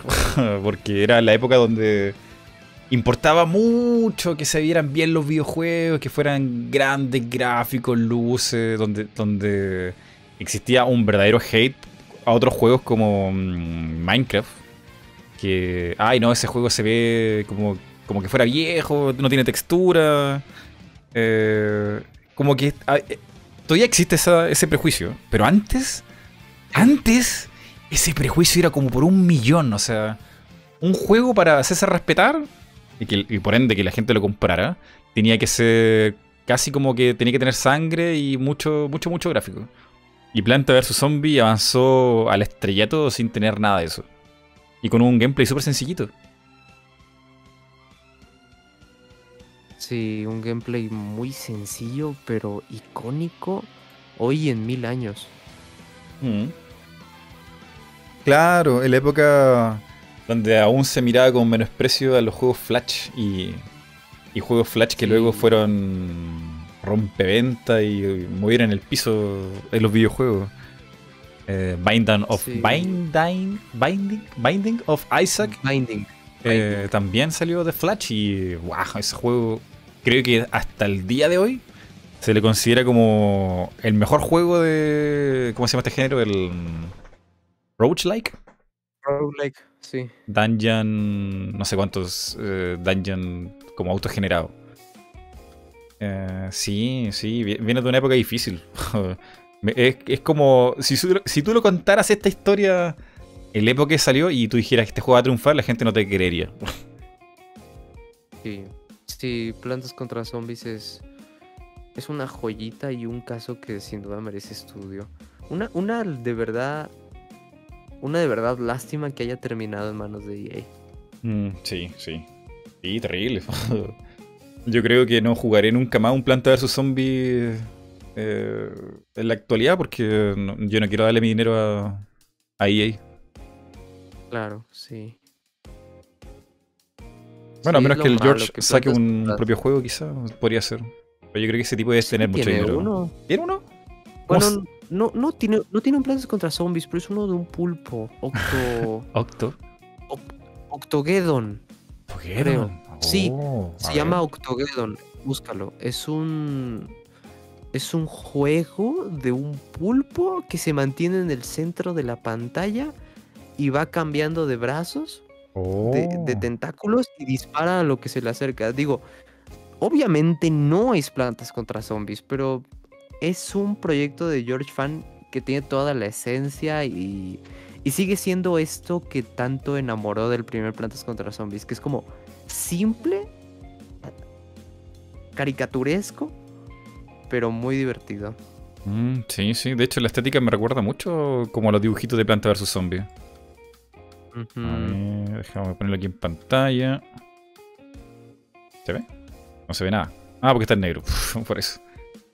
Del creador de Planta vs Zombie. Así parte el tráiler. Oh, sí. Parece como un enemigo de Planta vs Zombie. Toda la razón. Sí, no se ve tiene todo el estilo artístico. Tiene No. todo el estilo artístico. El soundtrack es muy bueno, muy este. Muy tecno, no sé cómo escribir. Sí, como electrónico. Ujú. Ahí sí, ahí sí, ahí sí. Ahí lo puse en pantalla. Del creador de Planta vs Zombie. Sí, esos ojos verdes. La textura es súper, súper George. Pensé que me ibas a decir Octodad. Pero no, Octodad no, no es de él. No, no, no, nada que ver. Octodad, uy. Me acuerdo cuando fue. Cuando lo jugaban Rubius y todo. Es un buen juego. Nunca Ah. lo jugué, nunca lo vi el chiste. Solo era un pulpo que se veía gracioso, ¿no? No, no, si tiene chiste. Tiene, pero eh, tiene chiste solo si lo juegas con amigos. Tienes que jugarlo Mm. con multiplayer. Si lo juegas solo es como jugar Mario Party solo. Es como. Te estás perdiendo el Ya. 80% del juego. Bueno. Yo sí he hecho eso.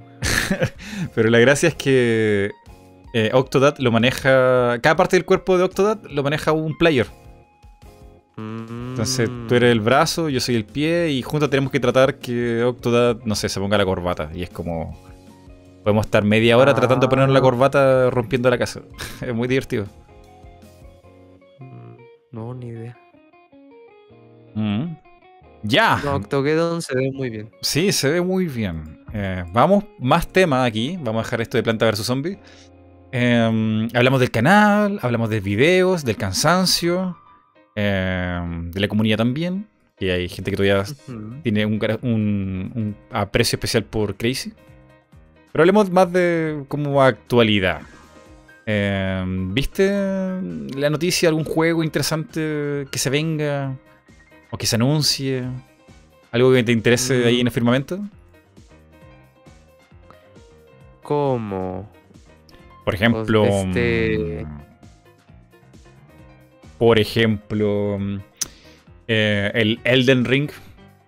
¿Viste el tráiler? Mm, lo vi, sí, lo, sí vi el, el Summer Game Fest, pero en realidad no, este...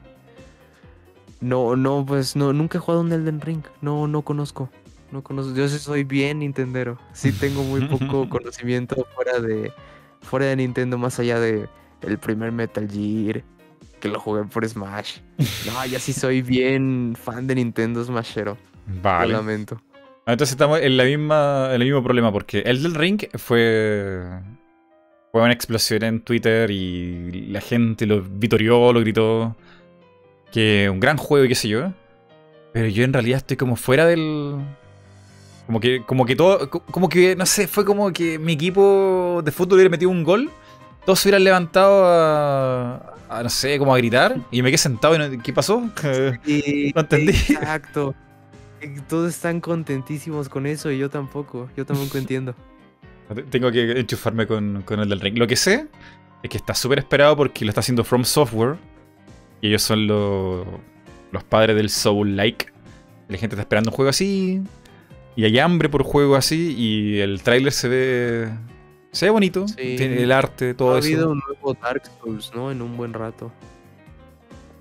Claro, pero que también. es- esa parte que yo no entiendo.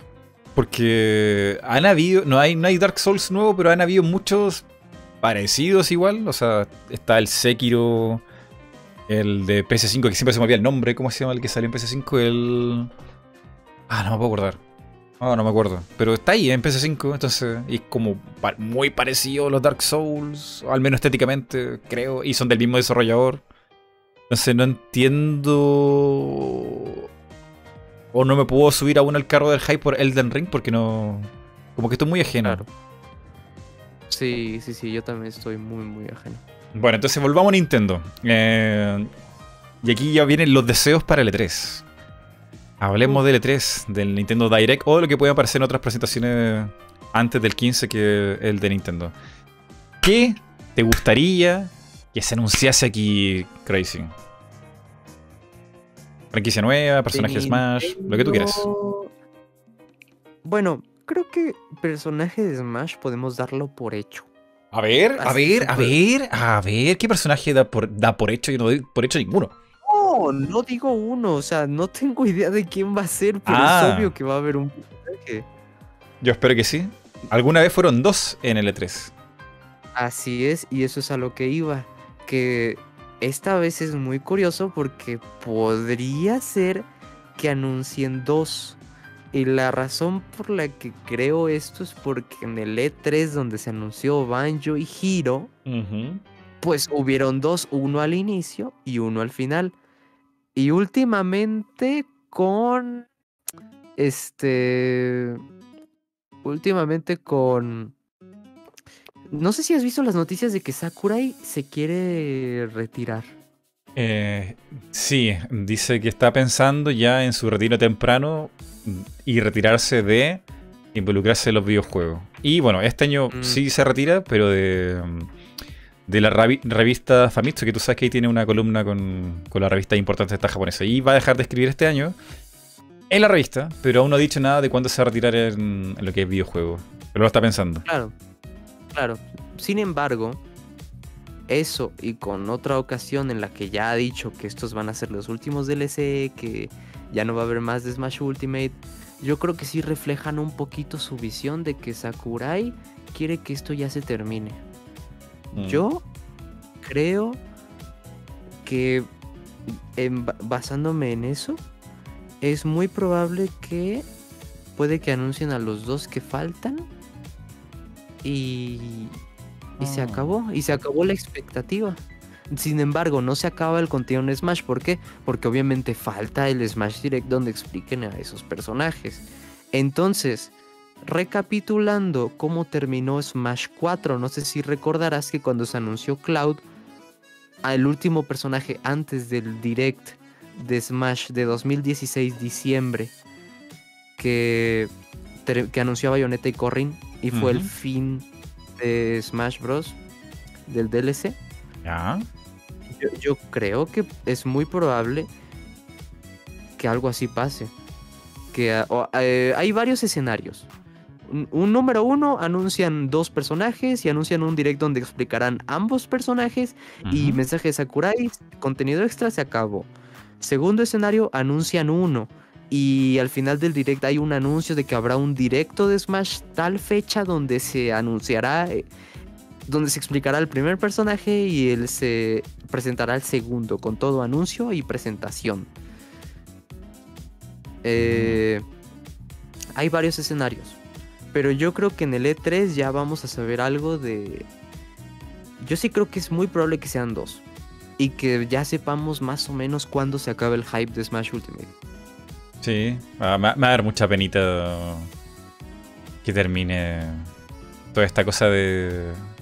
Como soñar, soñar de... Es que, ¿te imaginas ser Sakurai? ¿Te imaginas ser Sakurai y decir, ay, ¿con qué voy a sorprender a la gente esta vez? Y me pondré a ver las reacciones de la gente en YouTube. Y Yo creo que Para ahí... no, este, no, no quiero ser este. No quiero ser pesimista y pensar que Sakurai este, odia la vida ni nada, pero Que odia la vida, Dios, ya. este, yo siento que con Sakurai se ha llevado una muy mala impresión de la comunidad de Smash últimamente. Y Mm. me refiero por el spam que siempre recibe en Twitter cuando sube una foto o así. El, el acoso también que ha recibido. Yo siento que Sakurai se va con un mal sabor de boca. Y que esas, esas ganas de ver la reacción de la gente y así, claro que la sigue teniendo, pero no como antes. Y yo creo que es desde lo de Violet, que la verdad que la comunidad reaccionó muy mal. Es decir, yo estoy en descontento con Violet y, y lo he dicho, pero yo, por ejemplo, en mi directo de reacción de ese entonces, yo nunca me puse a, a insultar a Sakurai ni nada. Simplemente dije que estaba decepcionado. Pero hay gente que sí, hay gente que sí, en, así creadores de contenido que insultaron a Sakurai. Y gente que a, a las redes fue a todo. Y Sí, yo sí. siento que Sa- Sakurai sí perdió un poquito eso. Y desde entonces ya no le importa tanto quién entra o quién no. Él sabe que está haciendo su trabajo, lo disfruta, personajes de Smash, su juego. No creo que se preocupe tanto por el público. Mm. O sea, mm, yo creo que creo que Sakurai se lo toma muy, muy profesionalmente. O sea, hay otros desarrolladores que que se lo toman más mal en redes sociales, qué sé yo, pero Sakurai es muy difícil que él te responda un tweet. O sea, yo nunca he visto a Sakurai responder a nadie, ni siquiera dar like. No, claro, claro, claro. Pero tú por qué crees? ¿Tú por qué crees que silencia todo? Yo creo él desde hace un buen rato no entra a ver las respuestas de sus tweets.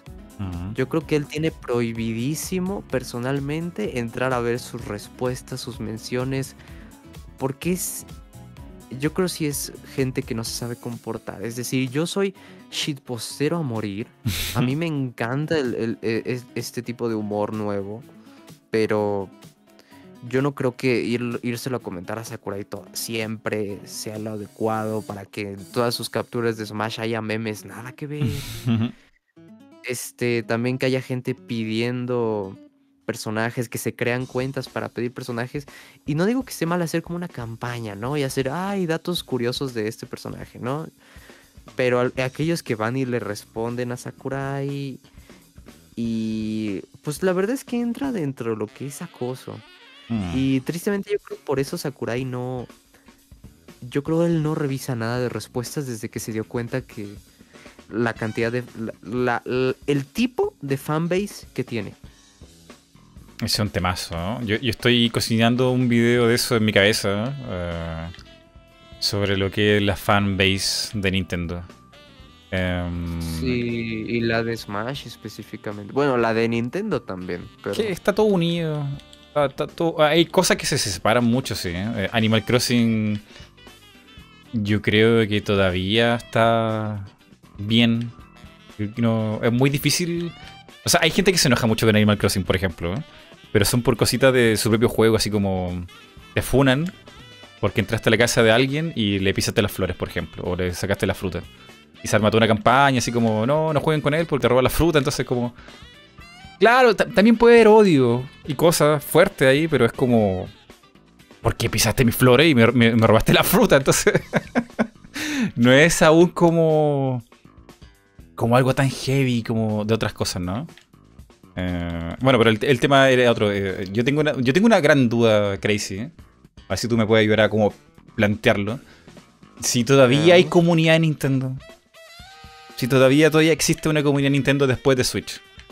Porque Híjole, es que- yo creo que es más... Espera, ver, escucha, escucha la pregunta. Una cosa es comunidad, donde la gente hace dibujos, comparte trucos, eh, opiniones, cosas, cosas positivas, ¿no? Y otra cosa es la fanbase, que es básicamente adorar a una franquicia, un personaje o lo que sea, música, porque te, gusta eso. Y por coincidencia te encuentras con gente que también le gusta lo mismo, pero no necesariamente tiene que ser positivo.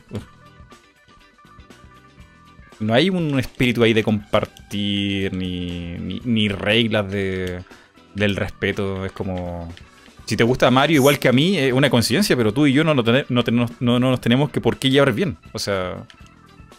¿Se entiende? En, en las comunidades tratan de tornar a una cosa más positiva, pero la fanbase no necesariamente. de, de por sí es confuso porque una persona puede pertenecer a ambas. O sea, puede que haya un artista que dibuja de cosas de Nintendo, le encanta. Pero también es parte de la fanbase y también se queja cuando Nintendo hace algo que no le gusta o opina. Este. Híjole, no sé cómo responder tu pregunta. Es muy ambigua y digna de estudio. Es Estoy ahí. definitivamente digna de estudio, pero no sé cómo ponerlo. Mm.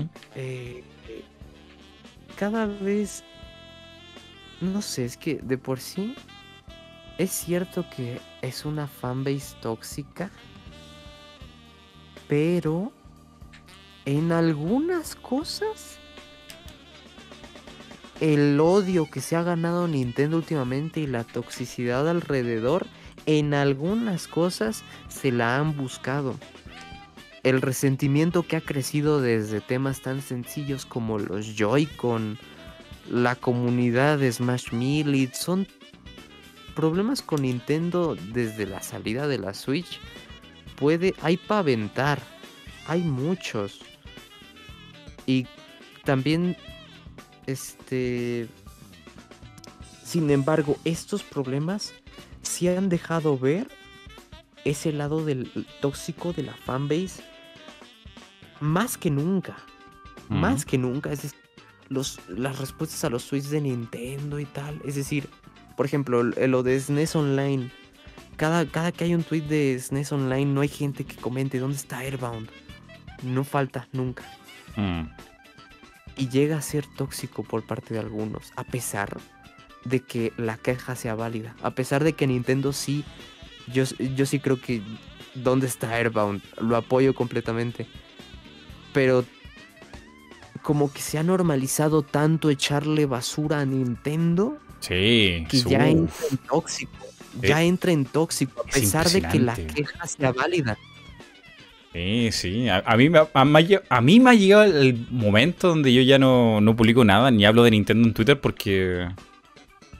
Porque decir algo bueno y positivo de Nintendo en redes sociales como que es como que llame a la gente para que te odie. Así como no, no lo hagas porque la gente está enojada con Nintendo y si tú dices algo bueno de Nintendo es como por extensión te odian a ti. Entonces, como, ¿sabes qué? Ya no me gusta tanto compartir mi, mi corazoncito con Nintendo porque hay gente muy extrema allá afuera. Sí, sí, también gente que, claro, que se, se te avienta por una opinión que estás en contra, ¿no? Este, por ejemplo, ¿sabes cuándo más vi esto? Cuando estuvo esta polémica de 3D All Stars. Sí. Gente, gente en Facebook poniendo una foto de que se compraron el juego y gente en las cajas de comentarios tratándolos como la peor persona del mundo por habérselo comprado y... A mí me pasó. Es, de- es decir, eh, hay cosas que son distintas, es decir, no sé cómo ponerlo en palabras, pero... Y, de nuevo, eh, parezco disco rayado, pero no, no sé a quién culpar, a pesar de que las, las quejas sean válidas, a pesar de que sí puede que el tóxico tenga su justificación completamente válida de pensar así, están siendo tóxicos con el tema y llevándolo a extremos donde no deberían de llegar. A mucha gente se le olvida que estamos hablando de una compañía de videojuegos, que estamos hablando de entretenimiento, que la manera en la que la gente se gasta su dinero no le importa a nadie, a pesar de que sea un producto malo, pues se lo compró porque quiso. No te, cuando, alguien se compra, es, por ejemplo, no te está preguntando, oigan, me compré 3D All Stars. Dice bien, no, dice, me compré 3D All Stars. Chido, aunque yo no esté de acuerdo. Está bien, no tiene nada que ver y no tengo por qué dar mi opinión de que, de que, de que está mal porque no me lo están preguntando. No es una discusión de si 3D All Stars está bien o no, es una publicación de un tipo que se compró el juego. Mm. No sé, me, me vuela la cabeza el, el nivel de la toxicidad que se, que Sí. se ha visto estos últimos años con Nintendo y que ha ido creciendo rampante. Sí, pi. Um, yo creo que esto viene desde la época de, de Pokémon Spy Escudo con, con las texturas y el famoso árbol que se hizo meme. Eh, Sí, es que, es que ah. todo, todo esto son problemas que puedes mencionar y mencionar y podremos pasarnos todo el día. mm. Es que son muchos. ha pasado muchas Son cosas. mucho. Sí.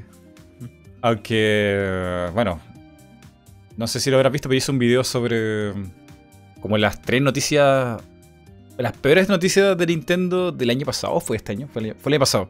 Fue el año pasado.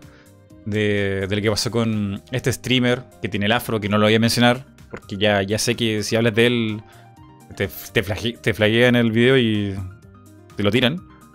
De este famoso streamer, que le pasó algo terrible, y ya no está en este mundo. Eh, y los Joy-Cons que eran para beneficio de, no sé, para ayudar a, a ciertas enfermedades. Eh, lo que pasó con Free Melee y con la cancelación del evento torneo de Melee de Big House. Esas tres cosas vinieron muy juntas, muy seguidas, y se armó ahí un, una hecatombe de donde ya, sí, ya no, ya, o sea, la- si la gente ya estaba molesta antes con eso, el mundo explotó, pero así, pero un millón. Sí. Yo me acuerdo que en eso sobre lo que dijiste al inicio, los Joy-Con de caridad para este youtuber, eh, Nintendo fue tendencia y de puro odio que les tiraban. Mm. Y, y- no era precisamente crítica constructiva, o sea, era odio por odio. Sí, no sé es- si es también tenga que ver con Muy, muy heavy. Eh, pero lo que pasó de los Joy-Cons fue una parte mucha desinformación. Porque Sí, es una historia Sí, muy sí, larga. eh, como voy a contarla entera, pero eh, la gente agarró lo último que escuchó, pero en realidad pasaron muchas cosas ahí.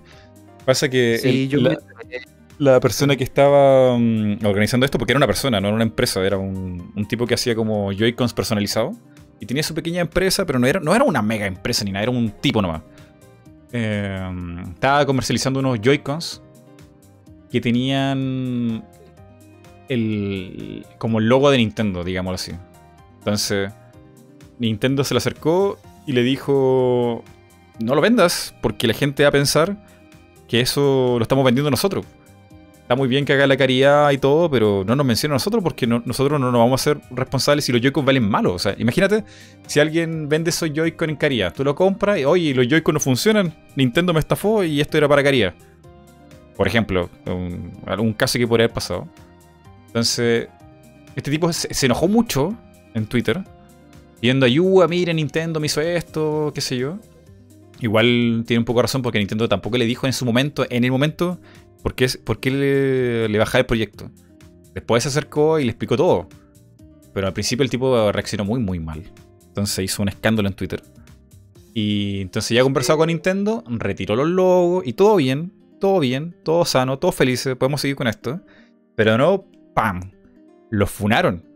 Lo funó y, y, ahí donde la historia es más larga y mucho más drama y increíblemente odiosa, pero no era con Nintendo. Y es otra cosa que la gente no entendió ahí en el momento. Era con la familia de, mm, del streamer. Porque el hermano estaba diciendo, no le compren a este tipo. ¿Cómo sabemos nosotros que va a realmente donar la plata y todo? Y, el tipo subió, el hermano subió pruebas y, y, tweets y cosas así como de verdad casi como dejando al tipo por el piso porque él no le... Él se sentía ofendido. Se sentía, ofendido que usaran a su hermano que había dejado el mundo y él usara como campaña para... Se entiende, ¿no? O sea, no, quiero darle mucha vuelta. Sí. Eh, una molestia por la familia, por la mamá, la hermana, la, no, la exnovia, que están todos de acuerdo que esto estaba mal y que no se, no se tenía que promover. Y, mm, y entonces el tipo de nuevo, o sea, eh, fue trending topic como tres días. El tipo se aburrió y dijo, ¿saben qué? Va, le voy a dar todo el dinero a la familia del streamer. Y yo igual encuentro que eso igual está un poco mal, ¿no? O sea, y la gente que te compró los Joy-Cons esperando el, dinero para, la beneficencia, ¿les conversaste a ellos que iba a hacer ese cambio? O sea, al final se, hizo todo mal. En resumen es que todo se hizo mal. Y el mayor problema del tipo no fue con Nintendo, fue con la familia del streamer. Sí, yo llegué a ver algo de eso, los tweets, este, el inicio de la, de, la polémica con este usuario. Sí fue, sí fue un tema. Y sí hubo mucha desinformación. Porque no fue culpa de Nintendo. Y muchos estaban saltando a decir, no, es que Nintendo no quiere que se haga esto. Porque el que hacía los Joy-Con inicialmente así lo dio a conocer. Cuando en realidad era algo distinto. Y bueno, eso solo demuestra que Nintendo, eh, como que la gente está tan resentida con Nintendo, que cualquier cosa ya es suficiente para saltar y tirarles. Y yo no digo que no los critiquemos, porque yo estoy muy en desacuerdo con muchas de las cosas que han hecho últimamente. Yo estoy como usuario con la Switch muy descontento. Pero una cosa es criticar y otra cosa ya es ponerte de tóxico por cualquier mínima cosa y justificar la misma toxicidad. Está, es un tema muy difícil ese, es súper difícil ese tema, porque tampoco encuentro que hay una solución. o sea, pedirle a la gente que se comporte en internet creo que es muy inocente, o sea, no, no, no va a pasar nunca. Pero sí, o sea, Nintendo acarrea muchos problemas y, y mucha gente ya le tiene un odio como ya jurado, o sea. Yo te nombré un solo caso, pero quedan dos más y otros más, y es como. No sé. Así es. Bueno, y también está ese otro tema que. Que sea verdad o no. Qué sé yo la gente que crea contenido, revistas, twitters o gente en YouTube, yo te juro que estoy segurísimo que a esa gente no le importa si es verdad o no lo que están replicando. Lo importante es, ¡oh! ¡Qué rico! Contenido gratis esta semana. Contenido fácil para hacer. Y, mm, y nada, pues, si, si, es verdad o no, a mí no me importa. Igual paga la monetización, así que me da lo mismo. Y es como... Es que pasa que si Nintendo no fuera popular y no hubiera canales que hablaran, o revistas o lo que sea de Nintendo, yo estoy seguro que nadie se quejaría tanto. Seguro, te lo, te lo aseguro, porque mucho esto parte por, por la gente que tiene cuentas grandes. Y Tú dices que por las opiniones o las críticas a Nintendo de estas cuentas populares es que se crea la toxicidad. sí, es que hay un beneficio. O sea, tampoco soy, soy tan ingenuo para pensar que la gente realmente está haciendo una denuncia porque mm, no gane nada. Hay canales que se dedican y revistas y streamers. Sí, hay gente que, que vive de esto y ante la mínima problemática pues, lo agrandan, ¿no? Mm. Ahora, yo, yo creo que hay, que hay este. Que si hay un punto de vista válido y lo puede haber tras este. para tras este tipo de cosas. Sin embargo, es cierto que como creador hay que cuidar un poco cómo dices estas cosas. Porque si tú haces un video quejándote de algo enojado o expresando así como un tono molesto, como si fuera algo personal, fíjate. Mm, Sí, sí. Este, sí es cierto que puede influir no solo en el punto de vista de la persona, sino también, también en cómo actúa. Sin embargo, yo nunca he estado a favor de, de- esta idea de que, pues, eh, de que la gente se deja llevar así nada más, ¿no? Yo creo que también hay que fomentar un poco la crítica a estos contenidos y de investigación por tu parte, porque hay mucha gente que no hace eso, que escucha un video de YouTube y va como perico repitiendo lo que dijo el youtuber y no indaga más. Y su punto de vista va tan lejos como fue el video. Mm. Y por ende absorben también pues, la actitud con la que lo dijo y así. Y puede derivar en pues, toxicidad. Hay que fomentar más que se vea a estos videos de una manera distinta. Hay que fomentar la investigación. Por Es súper difícil. Es súper difícil. Es, es- es difícil, pero mm, yo creo que este problema no estaría, es decir, que no es toda culpa suya. Como creadores sí hay que tener responsabilidad con ese tema, pero también un poco... Es que sí es difícil, no se me ocurren muchas formas de hacerlo, pero es, Es que muy difícil. solución. Pero, por ejemplo, eh, con este tema de- del Free Melee, del- de los Joy-Cons y de la cancelación de, mm, de Big House, yo sí hago una, una puntuación ahí porque yo soy mucho de ver canales en inglés. Y esto, esto habrá llegado de manera o separada en esos canales o muy muy suave, ¿eh? como comentarlo, mira esto pasó, qué sé yo, pero no lo veo así tan como clickbait, no lo veo tan cizaña con odio, miren esto y yo me quejo durante el video durante 15 minutos, qué sé yo. O sea, es que yo no lo veo en la comunidad youtuber eh, gringa o de otros países, como que de aquí, me da la impresión. Con, con- con- con tanta fuerza, así como con. Para que la gente se sienta con odio. sí hay que decir que más en nuestro idioma que por ejemplo en la comunidad de YouTube gringa, aquí el contenido negativo sí es beneficiado por la gente que lo ve, o sea, se ve más, tan sencillo como eso. Los videos son populares porque la gente los ve. Aquí la negatividad, no digo que allá no, pero sí es verdad que aquí pega más. Y no sé qué tan sano sea eso. No sé qué tan sano sea eso. Es, es, es que contra eso no sé qué se puede hacer. Es, es decir, pasa. Pasa que, que, que un video con una palabra mala en el título puede escalar muchísimo. Y el, y el video siendo alguien enojado, quejándose de algo. O de Claro. alguien. Eso es peor aún. Este, Sí. Pero en cuanto a lo que concierne a videojuegos, pues sí.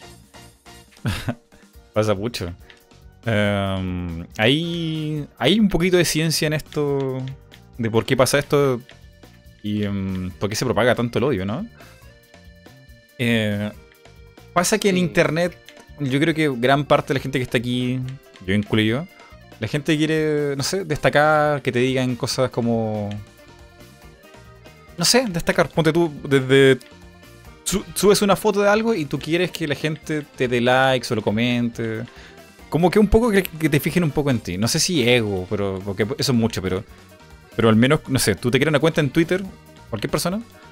Y un poco triste que tú escribas un comentario así como, hoy me pasó esto. Y nadie te, nadie te, te ponga un like, ni, ni comente, ni nada. Es como, como o sea, que todos buscamos atención, es lo que quieres decir. claro, en- de una manera sana, normal, ¿no? O sea, como pasa algo y tú quieres dar tu opinión y que nadie te diga, oye, qué buena opinión, o, o que la gente pase de largo, como, como que a la gente le duele, digamos así.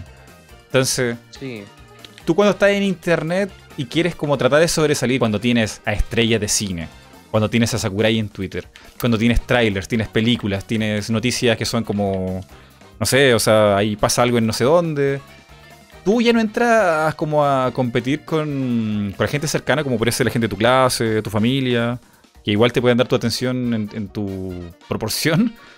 En internet, estás compitiendo con el mundo. Y tratar de llamar la, aten- la atención en internet y competir con el mundo para ganarte tu like y qué sé yo, es muy difícil. Es muy difícil. Entonces, Muy difícil. la gente que logra llamar la atención en internet lo hace de tres maneras básicas. O haces que la gente le despierte un odio de con algún tema, porque el cerebro está hecho así, o sea, estamos hechos para enojarnos rápido, o para reírnos fácil, o para asustarnos, que son emociones básicas. Dame un segundito, Tracy, necesito ver algo aquí, ya vengo. Sí, sí, sí, no te apures. Bueno, creo que me dejaron solo. Me dejaron a cargo del stream. ¿Cómo están? ¿Cómo están? ¿Están disfrutando el podcast?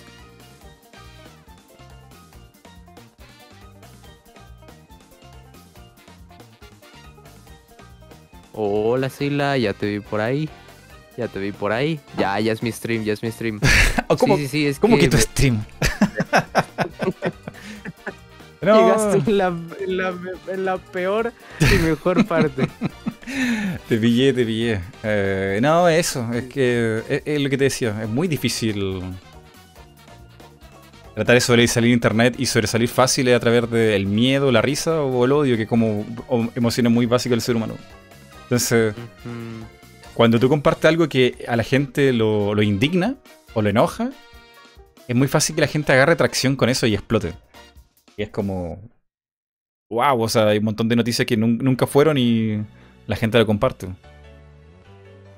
Y también esto, esto, esto se ramifica a muchas cosas. Es decir, eh, también el concepto de las fake news. eh, que pues puede ser algo llamativo, pero no real.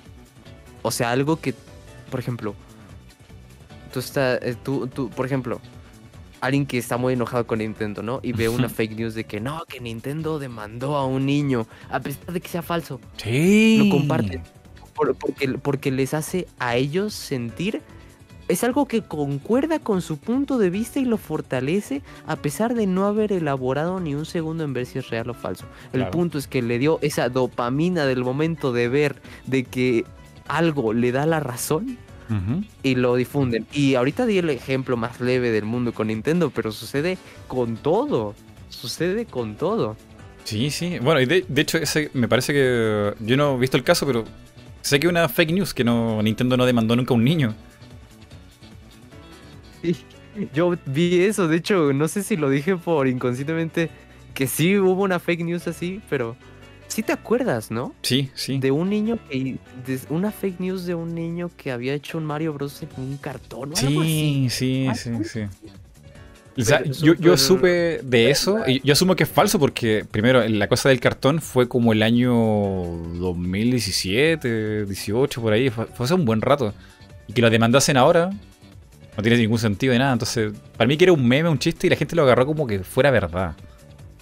Mm, sí, sí, sí, fue bien grave. Eso fue bien grave. Ujú. Y ahora que tú me recuerdas esto, ¡ay, ten- tengo aquí una cosa jugosa que compartirte contigo, Crazy. Mira, mira, mira, mira, mira. mira.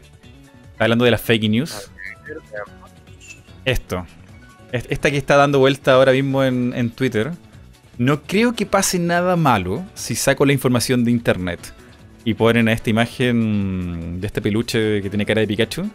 Y abajo ponen, Nintendo demandará a la municipalidad de Maipú por plagio. Esta está buenísima. Está buenísima comentarlo. No sé si ya te llegó ahí la imagen con, el delay del stream. Ya, ya la vi, pero... O sea, eso sí pasó. déjame, déjeme que les cuente qué pasó, ¿ok? Primero, esta, esta, esta cosa es verdad. La imagen es cierta. El... la captura de, la televisión de las noticias es cierta, ¿no? No, no, no, no. Eh, eh, eh, el dibujito, el peluche ese, existe. Y se, utilizó en la municipalidad de Maipú, aquí en Chile, que está en Santiago. Pasa que la alcaldesa gastó un, dinero e hizo peluches para que fuera la, mascota de la municipalidad. Pero el. ¿Cómo se llama? El SAG, SLAG, no me acuerdo cómo se llama. Bueno, la franja que está ahí de la noticia, esa es falsa. Eso nunca pasó. No, Nintendo no ha demandado a Maipú, o sea, la municipalidad de Maipú de nada. Es falso. Es falso. Pero, mm, pero sí que Nintendo tiene, tiene la, tendría, tendría todas las de ganar y, y podría demandarlo algún día porque pasa que en Maipú, en esa comuna, la alcaldesa se gastó más de 50 millones de pesos, que es bastantísimo dinero y dinero de, de la gente en el diseño y fabricación de ese peluche que es a todas luces un plagio mal hecho, donde no se hizo nada bueno, o sea... Eh, pues claro, en cualquier cosa. ahí, ¿no? Sí, o sea... Eh, si Nintendo quisiera demandar a, la municipalidad de Maipú, yo creo que hasta la gente lo celebraría porque es dinero de todos que yo creo que están mal utilizados porque eso no es un diseño de 50 millones de pesos, o sea... Claro. Eh, y bueno, y, esos 50 millones de pesos se podrían haber gastado en un peluche bien hecho, qué sé yo. No, o sea, la cara de Pikachu sobre otra mascota que ya existe, que creo que es chispita o no sé qué cosa. Una cosa aquí en Chile. Está, está, está horrible, está horrible. No, es que yo pensé, yo pensé cuando vi la imagen que obviamente que Nintendo eso de que demandó es falso, pero de que la captura de la televisión era real, porque no es la primera vez que los medios algún canal sube una fake news. sí. Sí, sí. Eh, no, pero eh, el, eso no, no ha pasado. O sea, Nintendo no ha demandado nada aquí en Chile ni nada. Pero podría hacerlo. Y yo creo que la gente igual estaría contenta porque como que... Como, o sea, da la impresión. Y uno pensando un poquito, mm, ¿sabes qué? En realidad 50 millones es mucho para un peluche, ¿no? O sea, esa plata quizás se fue para otra parte. Sí. Lo dejo, lo dejo. evidente. Entonces. No, o sea, mal, mal, mal, mal. Y bueno, esta cosa se difundió mucho en Twitter y la gente, yo veía así la gente eh, insultando a Nintendo, a la gente que le gusta Nintendo. Eh, miren, miren, ven cómo tenía razón, ven cómo Nintendo es mala y toda la gente que juega a Nintendo es tonta. ¿Por qué no despiertan? ¿Por qué no me hacen caso? Una cosa así. Sí, es terrible, eso es terrible. Pero sí va de la mano con lo que decías al inicio, de que la gente busca esta satisfacción rápida, haciendo enojar también, ¿no? También los debates infinitos que hay en Twitter de estos temas. Todos quieren tener la razón. Es mm. un ambiente muy tóxico. No sé si también las circunstancias en las que vivimos de, de que estamos en pandemia, la gente pasa tiempo en sus casas con el celular. Pero yo sí noto en, en, en, en todos lados como la gente muy cansada, muy errática, muy mm. impulsiva con este tipo de actitudes. Y no hay mejor ejemplo ahorita que la de Nintendo, porque diario, diario lo ves. Sí, sí. Ah, de hecho, ¿quieres otra cosa más de neurobiología, de, de nuestro cerebro? Em, Se está haciendo estudios de que muchas muchas de las personas que están en Twitter, en Facebook o en estas redes sociales donde se esparce mucho la, la viralidad, eh, son capaces de alterar nuestro cerebro. Como dices tú, lo nombraste hace un poquito, la dopamina. O sea, el placer de que te den likes, el placer de tener muchos comentarios, el placer de tener muchos videos vistos, qué sé yo. Eh, y al final las redes sociales son como un juego, porque estás tú tratando de tener un, un score, una puntuación alta. Tú estás jugando con otras personas que tengas mejor puntuación con las cosas que subes. Y eh, bueno, esto moldea mucho nuestra forma de cómo nos comportamos en internet. Uh, eh, Claro. entonces, si tú buscas este tipo de atención, eh, se te queda un poco pegado en la estructura de cómo funciona el cerebro. Entonces, cuidado con lo que haces, porque se te puede pegar más de lo que crees. Ay, güey, qué miedo. Mira, aquí la gente pregunta, ¿Twitter o Facebook? Eh, ay, que Facebook es muy como para la... Facebook no me gusta. Es que Facebook es como, como para la gente ya de cierta edad, ¿no? O sea, yo, yo no puedo compartir, no, yo no puedo disfrutar Facebook, porque tengo ahí mi familia, mi mamá, mi abuelita, entonces como, como que me quitaron Sí. la, la diversión de Facebook. Ya no Sí, puedo compartir sí, nada. Desde hace muchos años ya no uso Facebook. Es decir, tengo mi página y todo, y realmente es la única razón por la que entro. Mm, Yo, yo ya no puedo disfrutar Facebook. No, tampoco. Este, yo creo que prefiero Twitter por eso, porque es un perfil, puedes ponerte el username que quieras. Es directamente un username, no tu Claro. nombre. Claro. Y, y me gusta mucho por eso, porque no hay nadie. Facebook está hecho para stalkear. Nadie me va a quitar eso de la cabeza. digo, no digo que todas las redes no, pero Facebook está hecho para stalkear, la verdad. Para que tú pongas en público lo- eh, tus fotos y demás cosas personales tuyas que van más allá de un perfil de Twitter, porque acá es tu nombre real, tus amigos y tal, que tú quieres que se hagan públicos. Mm. Pero sí, igual hablando en general, no me gusta Facebook. No me gusta Facebook. Es muy complicado porque- Facebook. Sí, es muy es, es complicado. Twitter es anonimato, un username y ya. Lo que Sí. tú quieres que vean de ti en internet se acabó. Lo que me gusta de Twitter es que si lo usa harto, porque también tiene un algoritmo igual que YouTube, el algoritmo como que entiende tu personalidad y te comparte más de eso. Entonces como que, entre comillas, está un poco más a salvo de que no te llegue contenido que tú no quieres.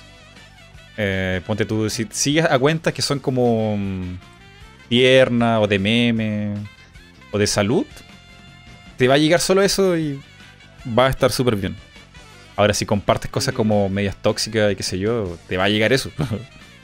Sí, eso es feo. Esto es feo, que es un arma de doble filo. Que para aquellos que ya entraron en un hoyo, en un, en un agujero de toxicidad sin fin, no pueden salir.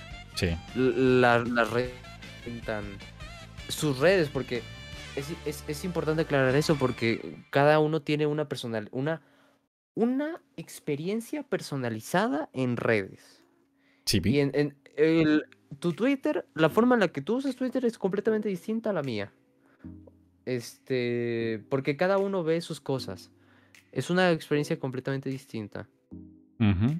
Sí, sí. Y- y, Eh, pues, tú lo mencionabas ahora, pero Pero- yo me acuerdo que una vez fui a ver el.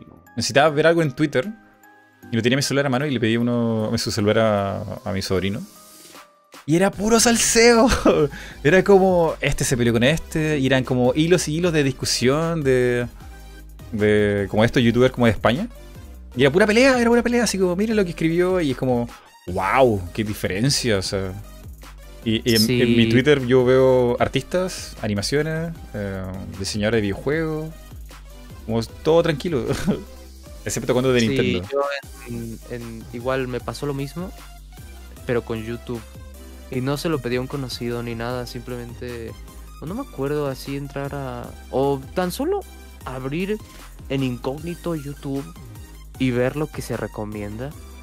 Ves contenido pues, basura, es decir. Es muy triste saber que cada vez es más difícil encontrar un canal como el tuyo o el mío Que, que no somos que tenemos migajas del gran tráfico de visualizaciones que se hace a diario con contenido basura Mm. y de salseo y de todo. Es, es, es, sí es desmotivante cuando sales a ver un poco todo eso. Sí, o sea. Es que al final YouTube recomienda lo que más reacciones va a generar, ¿no? O sea, a YouTube lo que le importa es que la gente reaccione. Que la gente dé like o dislike le da lo mismo, pero que la gente ponga, haga, haga algo. Entonces, la- sí, eso, eso igual a mí me gustaría preguntárselo a algún alguien que sepa más, pero me da la impresión que YouTube como que no le importa los dislikes. como que reaccionar a algo eh, Sí. igual de bueno. YouTube tiene una relación muy muy de odio con los dislikes porque están resentidos, es decir, en ocasiones han reiterado ya su intención de querer eliminar los dislikes de la plataforma. Eh, no sé si recordarás que hace muchos años los quitaron. Así. Todos los dislikes de todos los Oh. videos estaban en cero. Wow. Y creo que fue por lo de Justin Bieber. Y aún así lo olvidó de, de Baby de Justin Bieber, que era el video con más dislikes de YouTube. Ahora es el YouTube Rewind 2019, creo. wow. este, pero YouTube está muy resentido con los dislikes. Es decir, y, y no creo que debería ser así, porque al final del día los dislikes también, como todo, tiene que haber su, su retroalimentación negativa. Y he visto, por ejemplo, los comunicados que han dado que dicen, no, es que los dislikes pueden hacer un gran impacto en cómo se siente una persona y, oye, pues sí, pero también es importante un, un- un- un contador de recepción negativa, porque si en un video que los dislikes superan a los likes, por más que te duela, te tiene que decir algo. A no ser que sea un raid y un ataque mm, en mal plan. Pero como el concepto que son de dar un feedback, de dar una contraposición al contenido que se está viendo, yo creo que YouTube ha actuado de manera muy inmadura con los dislikes. Sí. Sí. De hecho, creo. Creo, a alguien que me ayude ahí en el chat. Me parece que he visto videos que ya no tienen. No, no te dejan poner el dislike. No es cierto. Sí, sí, sí. Lo, lo he visto, pero no estoy seguro. tengo que revisarlo o no, pero. He visto videos Qué que miedo. tienen, tienen, tienen los duermo. likes y ya no tiene el dedo de, de dislike. No, hoy no duermo, hoy no duermo. Ni quería dormir. A ver, voy a, voy a ver alguno de mis videos. Capaz que esté la opción de como remover el dislike. Hay veces que tú puedes como darle opción al video, así como qué quieres que pase, que si pueden comentar y qué sé yo. Voy a revisar a Que ver. yo sepa, la opción no existe. Yo he Que sepa, visto. no hay una opción. Yo he visto, lo- lo- hace poco, así como esta semana. A ver. A ver. Ay, no digas porque me voy a espantar. Ay, a ver. O sea, eso igual puede ser bueno y malo. Porque creo que hay gente que. ah, O sea, antes existía el, el no poder ver los dislikes y likes, ¿no? Pero Sí, creo eso existe. e- Eso existe, que tú puedes dar like y dislike, pero no ves la barrita. Claro, ahora creo que Sin puedes embargo- dar likes, pero no puedes ver los dislikes. Sin embargo, sigue, sigues, incluso cuando la gente los oculta, así, cuando una persona que tiene muchos dislikes de los oculta porque, pues no le, ya, ya sabes, ¿no? En polémicas y todo este tipo de, de que se dan esos casos de más dislikes que likes. Este, para mí sigue siendo, es decir, aunque los oculten, sí, eh, es bueno que no lo quiten porque al final del día el creador lo sigue viendo y aunque el creador diga no quiero que nadie vea que este video tiene dislikes, él sabe que tiene dislikes y él recibe el feedback, así que su propósito sigue sirviendo y normal. Pero ya quitarlos, eso sí no me gusta para nada. La idea de quitarlos no me gusta para nada. Uf, no sé. Igual creo que ayuda como a que la gente juzgue como socialmente si algo está bien o está mal con los likes y dislikes, pero en, en términos de que si eso vaya a afectar al video, no sé, o como que no... No, pero sí te da un mensaje como creador. Bueno, a lo mejor yo soy muy optimista, pero sí te da un mensaje como creador y te dice, ok, aquí, ¿por qué tiene tantos dislikes? Deberías de ponerte a ver. Porque si hay dislikes, si hay una cantidad considerable de dislikes, significa que hay comentarios.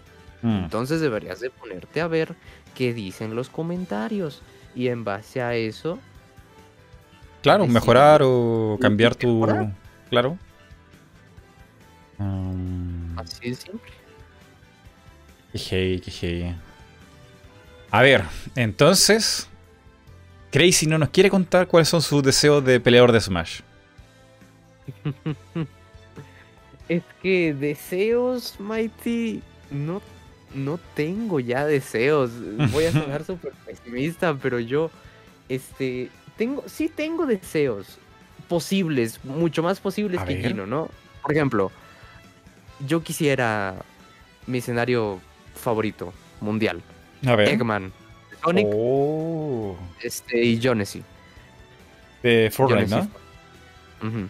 Ese es como mi, mi, mi mejor escenario en mi cabeza. Que, que apunta a mis gustos. Y que son personajes que no están fuera del radar. No, no, sí. eh, Sonic que tiene película pronto, segunda parte, está de aniversario. Claro, pero aún así yo diría que Eggman es medio improbable, improbable pero, pero no está fuera del radar. ¿Y qué, No qué, qué- versión de Dr. Eggman? Porque tiene varias encarnaciones ese personaje. Uf, pues a mí me Sonic no me gusta no me gusta en Smash para nada, porque siento que no es ni el Sonic clásico ni el moderno, como que no sonríe, tiene todo este, todo este tiempo esta cara de maniquí. Sonic está muy mal representado en Smash. Mm, Pero sin embargo, ¿recuerdas Brawl? Sí, que sí. tenía más expresividad. sí, sí. Mo- mo- eh, movía las expresiones, el, era más el Sonic de Sonic 2006. Y a pesar de que so- el Sonic moderno y Sonic 2006 tengan sus opiniones y por ejemplo, yo sea total partidario de que los juegos 3D de Sonic son malos, a mí no me gustan ni de lejitos, es buena representación. El Sonic moderno está bien representado ahí y eso lo, lo agradezco inmensamente. ¿Por qué te digo todo esto? Porque no me importa si sea la versión. Yo, a mí me gustaría la versión clásica de Eggman que fuera Robotnik, así tipo clásico, clásico, clásico. Pero incluso si es la moderna, yo me lo imagino de la mejor manera posible y no me quejaría nunca. Ya. Yo solo quiero que esté bien representado. El doctor, doctor Robotnik. ¿Te gusta más el de, el de Adventure o el Doctor Robotnik de la era clásica? El de Adventure por la personalidad, el de la era clásica en diseño. Uf, En que es esta, es este, es esta bola, es este, es como esta bola sí, con sí. La, la cabeza de semicírculo, los lentes, la sonrisa de, eh, no sé, tipo Totoro.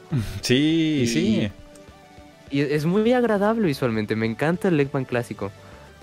Pero el de Adventure tiene, me imagino, por ejemplo, en el caso que fue el de Adventure, este, las, los diálogos que sacaría cuando gana, en las towns, en las personalidades que tendría en sus animaciones, sus expresiones, sus gestos. Me encantaría.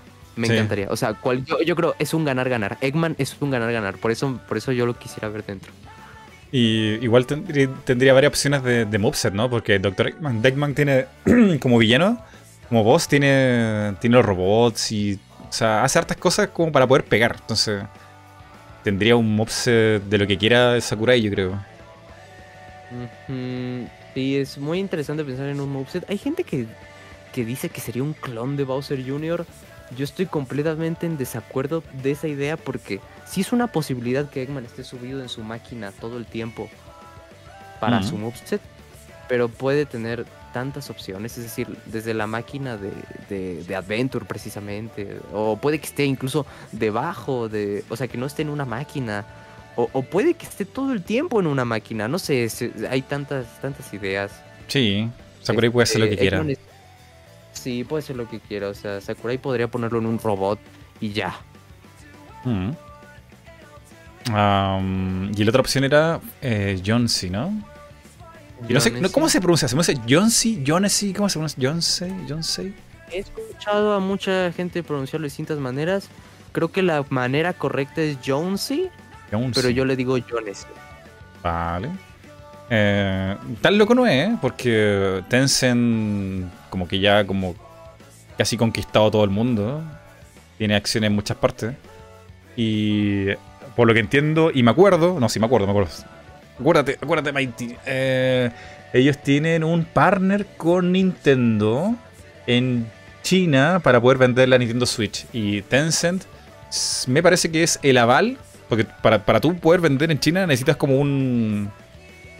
Por así decirlo, un socio. No puedes ser tú una, empresa, eh, eh, empresa extranjera y vender así como tal. Alguien tiene que darte el paso. Y el paso se lo dio Tencent. Y son. O sea, una Nintendo Switch se vende allá con Tencent. Son Tencent y Nintendo. Entonces, es un partner importante para ellos allá. Entonces, no es tan loco, no, no es desquiciado. Sí, sí, Epic Games y Nintendo han mostrado buena relación desde, desde cosas también como eh, en Rocket League, las skins de Mario y Luigi. Mm, yo, yo creo que tienen una buena relación. Este. Y creo que es completamente posible. Este, no diría que es muy probable. Pero a mí me gustaría mucho ver a Jonesy porque es como el juego más popular.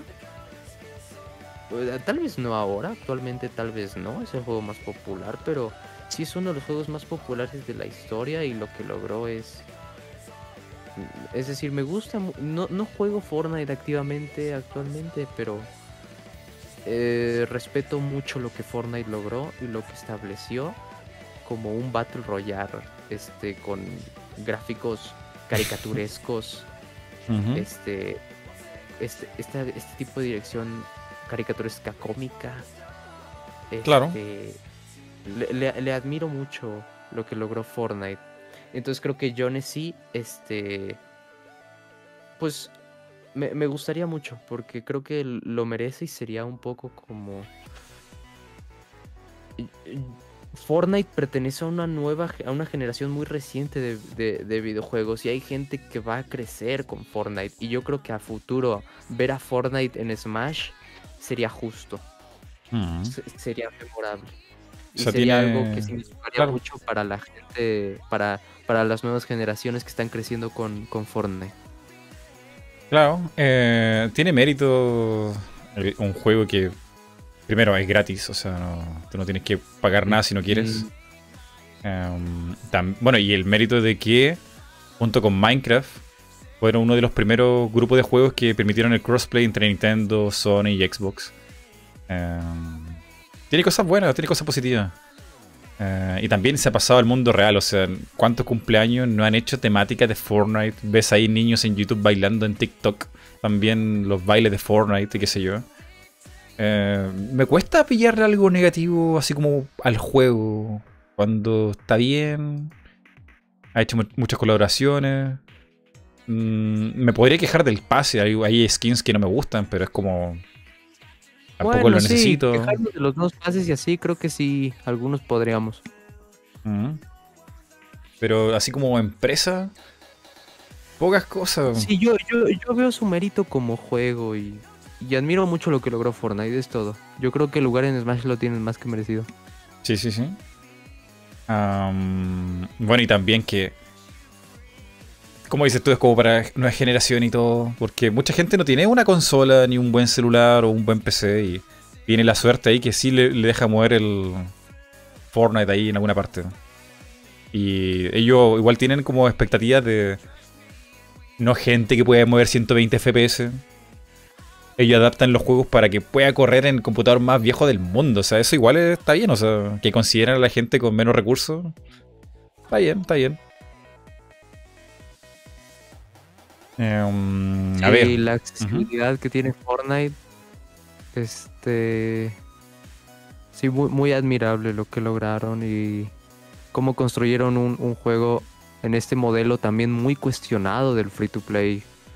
Este que, eh, eh, se decía mucho, ¿no? Que los juegos así estaban destinados a fallar y así, pero Fortnite demostró ser todo lo contrario y aparte, este, yo creo no han dejado de entregar calidad. A, pesar de que algunos ya nos aburrimos del juego porque lo jugamos en su tiempo y todo, no han dejado de entregar calidad.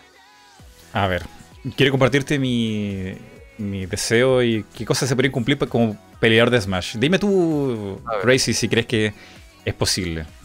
Redoble tambores. Lloyd Irving, ¿lo ves posible? Estaba muy arriba de la No encuesta en Smash. su- no ha regresado su traje Mi. Completamente. Completamente aceptable que se que lo se tenga como consideración porque no ha regresado su traje Mi es algo muy importante, es el único que no ha regresado. Sin embargo, No, no, no, no. Sin embargo, no lo sé. No, no, no lo sé. Este.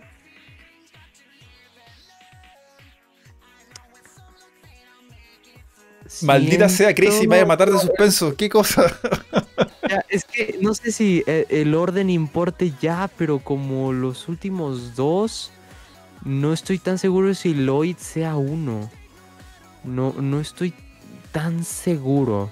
Sin embargo, lo digo más como por intuición, porque en realidad no tengo nada para decirte que no. Es decir, de hecho, si, si lo quieres oír, es probable, porque sí, el traje Mi no ha vuelto, y eso es una gran incógnita. ¿Dónde está? Nadie sabe. Puede que tengas el bad ending de que no regrese, o puede que, que- que se haya considerado como personaje y en realidad por eso no haya regresado. Le voy a pasar como a Gino. Sí, que va a regresar el mismo traje sin nada extra. No le deseo eso a nadie, ni a mi peor enemigo. Ni a mi peor enemigo le deseo eso. Oh, bueno. También, este... No, no se me olvidó, olvídalo. Pero Crazy. Eh, no, a mí me encanta la saga Tales. Tengo que jugar más porque me quedé con Vesperia, que está en Switch. Y el Tales of Symphonia, gran juego. Me, me voló la cabeza el Tales of Symphonia. Y Lloyd, por lo que recuerdo, estaba muy arriba en la encuesta cuando se hizo la encuesta de Smash. Era como, como que podría ser que estuviera ahí.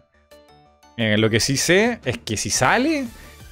Ay, loco, el, el hate que le va a caer. Primero, porque es espadachín. Y segundo, porque ya está en un terreno muy retro. O sea, son poquita la gente que conoce la saga Tales. Que primero, la saga Tales no sufre de la- del mismo éxito que Final Fantasy, por ejemplo. Que Final Fantasy, tú lo nombras y alguien lo habrá escuchado.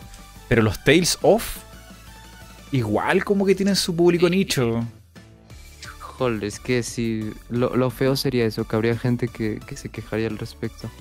Pero, ¿sabes qué? Ya, ya recordé lo que iba a decir. La razón por la que yo no creo que pueda ser es porque es de Namco. Y Namco ya ha dicho en el pasado que no tiene interés en meter personajes suyos en Smash porque lo están co-desarrollando. O sea, como que ellos, claro, están ahí adentro, como que Pac-Man entró más por cortesía de Sakurai que porque Namco quisiera. Y no creo que Nam- un personaje de Namco ahorita sea una prioridad. Es todo. Ahí Y hay yo una- creo antes, an- antes, de, antes de Lloyd, yo creo entra Heihachi, por ejemplo. Claro. Hay, hay una anécdota ahí con Pac-Man que Sakurai. No, Miyamoto le pidió a Sakurai. O sea, no se lo pidió, le dijo: Sí. Oye, Sakurai, ¿no has pensado en poner a Pac-Man en Smash? Y Sakurai dijo: ¿Qué? ¿Estás loco? Se lo dijo así como. Casi como escupiendo en la cara a Miyamoto. Así como: No, de ninguna manera, porque. ¿Cómo podría ser un moveset de Pac-Man si un personaje 2D que apenas tiene- no tiene pierna? No, ¿Cómo? Y luego con el tiempo, con los rediseños que, han- que ha tenido Pac-Man y qué sé yo, ahí sí pudo. Pero en, en el momento a Miyamoto casi como que le pega con un palo, así como, ¡No! ¡Qué basura! ¿Qué?". Eh, y cuando pasó la de Pac-Man, me parece estaba en una reunión Sakurai y les dijo, metamos a Pac-Man. Y los de Namco Bandai le dijeron, ya, vamos a hablar con el estudio. Como en, como en tercera persona, así como, como que ellos no eran dueños de Pac-Man. Y Sakurai se quedó así como blanco, así como, pero si ustedes hicieron Pac-Man. y el tipo se quedó en blanco Claro. y dijo, ah, ¿verdad? se le había olvidado que existía Pac-Man, qué triste. Como a Sega que se lo que, yo- que hicieron Sonic. Mm, sí, se ve que también, este, yo creo que Sakurai, como cualquiera de nosotros, no es una mente maestra que se ha jugado todos los juegos en la existencia. Tiene juegos que le gustan más, juegos a los que les ha metido más horas, y también tiene juegos que evidentemente no conoce mucho y simplemente no le interesan. mucha gente se queja de que el moveset de Pac-Man es inventado para Smash, que no tiene muchas referencias a lo que sería su entrega 3D Pac-Man ¿De World. verdad? Sí, se, Oh. se han quejado mucho de eso. Tiene referencias retro. Pac-Man es lindo de ver. Tiene el- en los Smash Attacks a los fantasmas, la- el Neutral B con las franquicias de Namco. Pero mucha gente se queja de que no es Pac-Man. Y, y por ejemplo, con Sonic también, el, el moveset de Sonic, mucha gente se queja. Y, y yo creo que, pues como, como todos, yo creo que Sakurai, en esos personajes que no tienen tantas referencias a sus juegos de origen, se puede ver un poquito qué sagas de verdad le interesan y cuáles no. Mm. Puede ser. Sí, sí. Igual. Yo no sé cómo será el proceso creativo de Sakurai, así como. ¿Partirá mm, pensando en hacer el moveset porque se ve bonito o porque es funcional y distinto? Porque las dos cami- los dos Ujú. caminos te pueden llevar a cosas ahí muy, muy raras. Claro. Crazy. Tengo aquí otra cosa aquí que mostrar. Que. Mm, esto es una sorpresa. No, no, no, no es personaje. Pero es. A ver. A ver, sí. Ahí está. ¿Qué piensas de esta imagen que se filtró eh, en internet? Bueno, no se filtró, la filtré yo. O sea, la hice yo, no se filtró. Eh, que tú, la conoces. Tú- tú la conoces, tú me ayudaste en esto.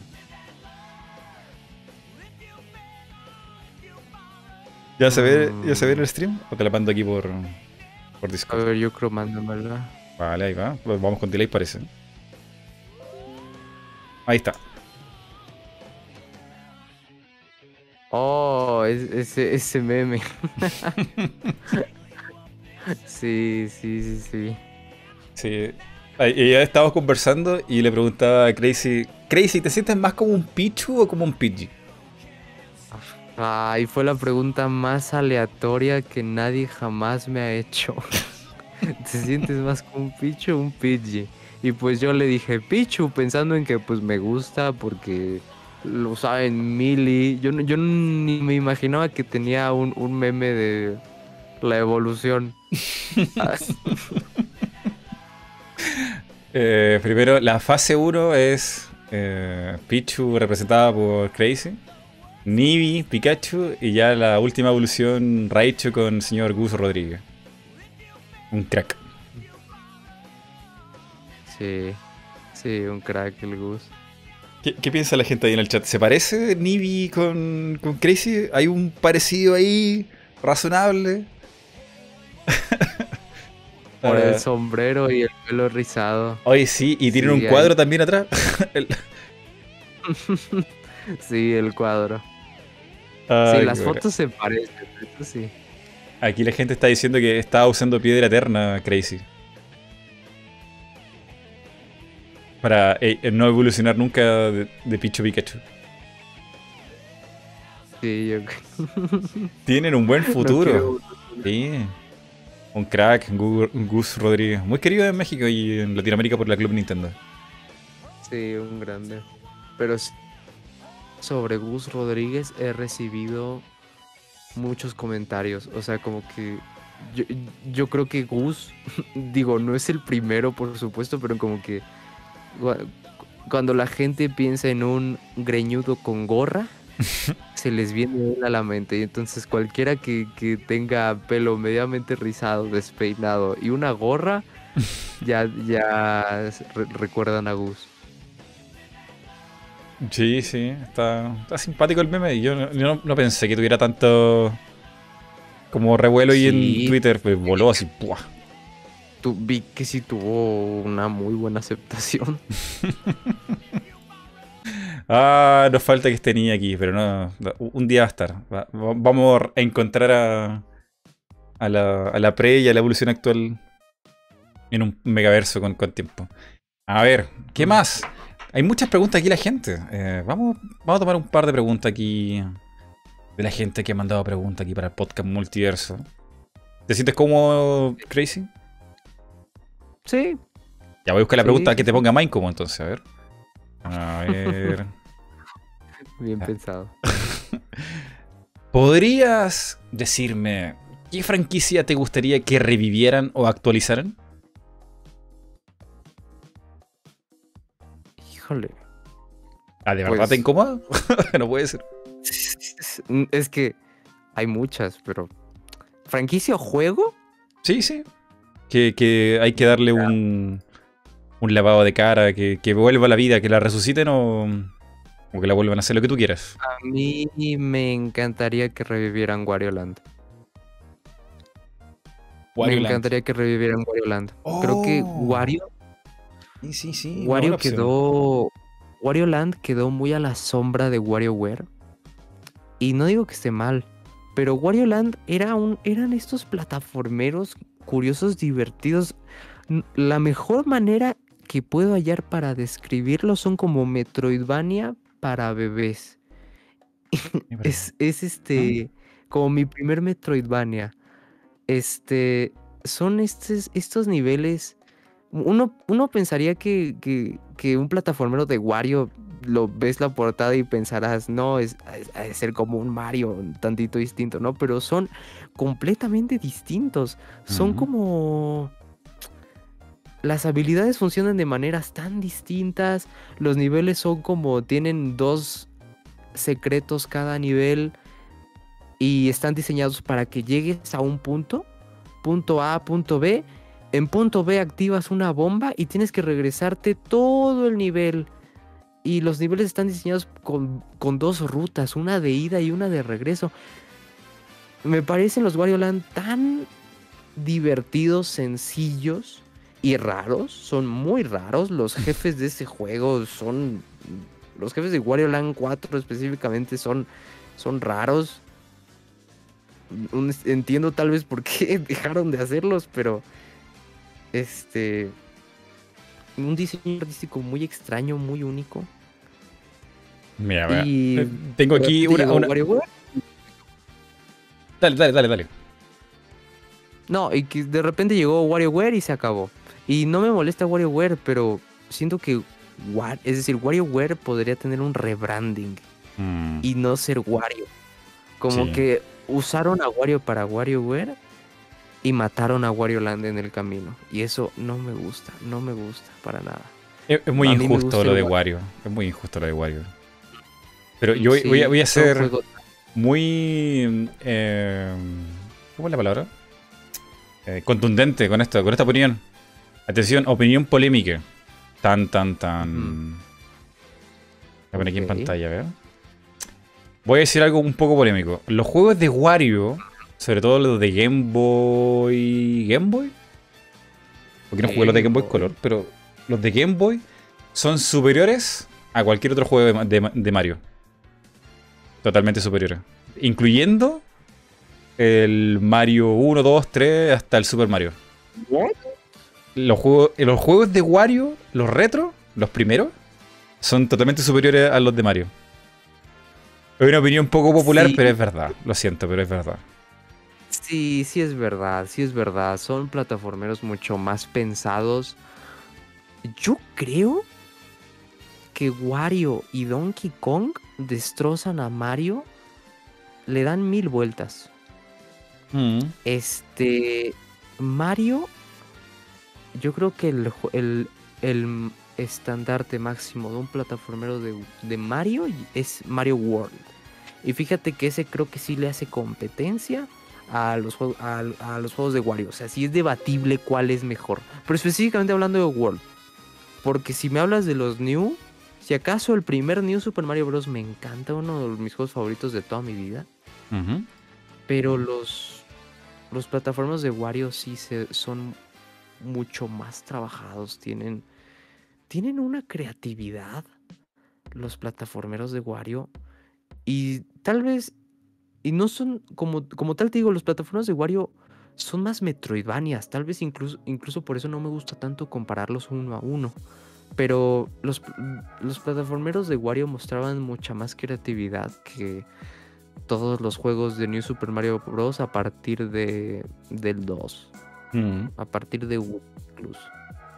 Este- Lo que pasa con Wario, los Warios clásicos, es que, bueno, igual el- la, com- la comparación es un poco injusta y todo, pero hay una razón, hay una razón. Calma, calma, calma. Calma. Lo que pasa es que en realidad Wario y Mario son el mismo. Lo que pasa es que cuando hicieron los primeros Mario Lands, porque la franquicia de Wario partió con Mario, en los Mario Lands. Sí, Super Mario Land 2, de ahí ya salió el spin-off de Wario Land. Sí, sí. Pasa que Mario Land, eh, si bien era un spin-off de Mario, no estaba hecho con Miyamoto. Miyamoto estaba ocupado con Mario. Ya en ese momento estaba ocupado con Mario 2, haciendo la producción japonesa del Doki Doki Panic. Y Mario 3 y después Super Mario NES, Super NES. Entonces le dejaron el juego de los Mario Lands a otra persona en Game Boy. Y resultó que eran muy propios, muy especiales, muy distintos a, a los Mario de, de la NES. Entonces, como que era un poco de desperdicio que ese juego, esos juegos de Mario quedaran en Mario y que todo fuera lo Mario. Entonces, sacaron un propio personaje, creador de un personaje nuevo que es Wario. Y de ahí nace una nueva personalidad muy distinta y mucho más creativa. Y ya se desprende de, lo que es Miyamoto. O sea, a, mí, a mi entender, los juegos de Mario Land eran tan buenos que. y, y no eran de, de Miyamoto. Era un poco de desperdicio que Miyamoto como que se quedara con el nombre de eso. O sea, a nivel público. Entonces a ese creador se le ocurrió independizarse y poner a Wario. Y queda mejor así, queda. Como que queda como más respetuoso, ¿no? O sea. Sería Mm. terrible quedar en la historia como. Que nadie te conozca, porque todos pensaban que, fuiste, que fue Miyamoto. Entonces, Wario es la independencia de, de los Mario Lands. O sea, todo ese equipo, toda esa gente quedó en manos de Wario. Y son. O sea, es una maravilla lo que hicieron en Wario. Wario Land 2, creo. Que ese juego, wow, tú lo ves, el pixel art de ese juego. Y lo que entraba en una Game Boy es mentira. Con Tiene, ti- colores. sin color y se ve, se ve increíble. O sea, ese juego tú lo juegas hoy y sigue siendo actual. Tiene buena música. No sé cómo lo hicieron con el cartucho porque tiene tanta animación, tanta cosa, tanto secreto, tanto final. Eh, es impresionante. eh, Es un- una maravilla el Wario Land. Y, y yo lo comparo con, con un juego que a mí me encanta que es Mario 3. Y Mario 3 es, es mi, mi juego favorito de Mario, pero ni aún Mario 3 con lo maravilloso que le llega al trabajo de Wario Land. Porque es. Es que no sé cómo hicieron algo tan largo en un cartucho tan pequeño. Es una locura. Mm, Sí, también, o sea, mi, mi juego favorito de Mario 2D es el primer New Super Mario Bros. Es un juego con tanta creatividad y tanto cariño. Fíjate, ese lo veo comparable porque era más creativo que juegos nuevos de New Super Mario no tienen. Por ejemplo, a partir del de Wii, los jefes son Koopalings. Y sin Mm. embargo, en el de DS eran jefes únicos, eran, eran, eran creados eh, eh, en circunstancia de los mundos en los que estaban. Y este. Pero no le llega a Wario Land 4, que es para mí el, el mejor juego de Wario. No le llegan. Porque Wario Land 4 igual tiene buena música, tiene un estilo artístico muy raro que me encanta, muy bizarro, muy atrevido para hacer algo de Mario incluso. Sí, sí. Son, son, son una experiencia única, son completamente una, una experiencia única. Y curioso que estos plataformeros que, que, que, que pasan la prueba del tiempo, incluso habiendo sido abandonados, creo que Wario Land revivió en, en Wii con Shake It. Lamentablemente ese es el único. El último Wario Land es muy bueno, es muy bueno. Este, tiene este estilo artístico 2D dibujado y tiene cinemáticas de anime. es muy bueno el Wario Land Shake It. Este, Uy, sí, ahora que me hiciste acordar. Ese juego, ese juego de Wario, la animación está tan bien hecha que la mandaron a hacer con el estudio Trigger. Me parece que es Trigger que lo hace, ¿o ¿no? ¿Alguien, ¿Alguien me confirma que Trigger es lo que hicieron un montón de anime legendarios? A ver, déjame investigar. Eh, sé que un estudio guau, así como que hace animaciones pero impresionantes. pero No sé si es Trigger, espera a ver. ¿Quién es? no ¿Quién sé es? quién es, pero no lo. No, no puede ser Trigger porque es muy viejo. Tiene que ser, tiene que ser otro, a ver. Eh, Wario Shake It. Es el de Wii. De Wii. Eh, tiene muchas cosas. Tiene muchas cosas buenas los Wario. eh, y que Mario nunca tuvo. Por ejemplo, la rejugabilidad de buscar los tesoros. Que Sí. eso, eso eh, me Lo- parece lo- increíble, muy bueno. sí, Nunca lo tuvo Mario. No, nun- nunca lo. Si acaso con las monedas doradas del primer New Super Mario Bros. Pero en los niveles de Wario, buscar los cofres con los discos. Y también había otro coleccionable, no me acuerdo cuál. Pero. este. Era. Es. Esos niveles que se sienten pequeños, pero tienen tanto oculto. Tienen tantas cosas ocultas y. E ingeniosamente ocultas, o sea. Como que cada parte de los niveles se disfruta, se disfruta. eh, eh, las secciones bonus. eh, tienen de to- tanto cariño esos juegos que sí me da una sí me da lástima pensar que no hubo más y que, y que quedaron al que quedaron a la sombra de de por ejemplo WarioWare.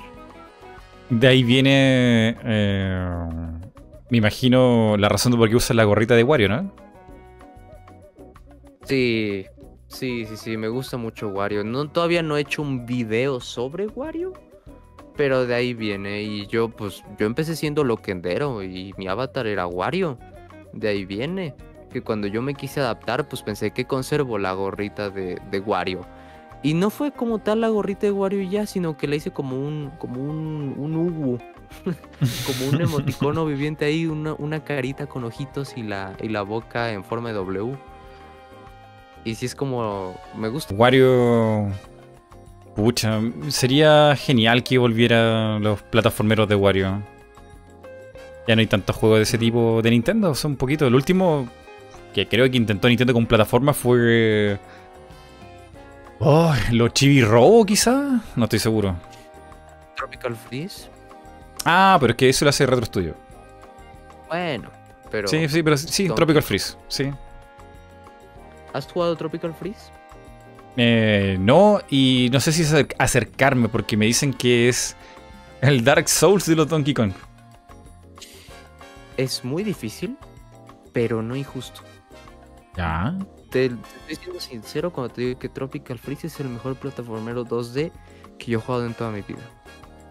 Oh. Eh, eh, sí, le, le da, le da mil vueltas a cualquier plataformero que has jugado.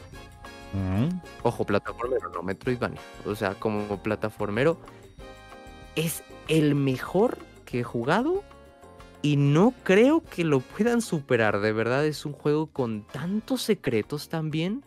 Tiene un mundo secreto para cuando te desbloqueas todos los coleccionables y son los niveles son animados, tienen hay niveles de ritmo, hay ese juego es una lluvia de creatividad constante, un soundtrack bellísimo Mm. y es un, es un, me alegra saber que hay, que hay todavía juegos así produciéndose de, de, de Nintendo. ¿Te, te parece que, que los juegos de, mm, de Retro Studios con los Donkey Kong son una evolución de los Donkey Kong Country de Super Nintendo o es más bien como que siguen la misma línea? ¿O es, Son, ¿Son la misma línea o son algo nuevo? Esa es la pregunta.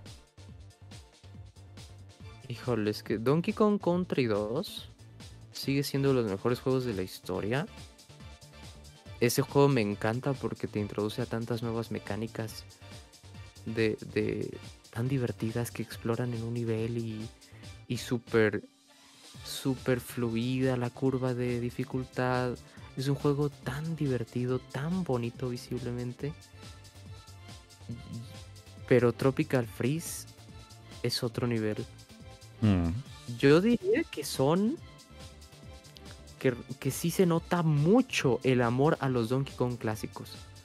Se nota mucho. Pero sí diría que son más su propia cosa. No, no siento que sea. Este. Toma mucho de los clásicos. En, en- a veces te tiran referencias en, en el soundtrack. Te, te- te tiran una que otra cosa atmosférica similar. Pero. como que tomaron lo mejor, tomaron lo más identificable y renovaron a Donkey Kong de una manera que no me imagino cómo pudieron haberlo hecho mejor.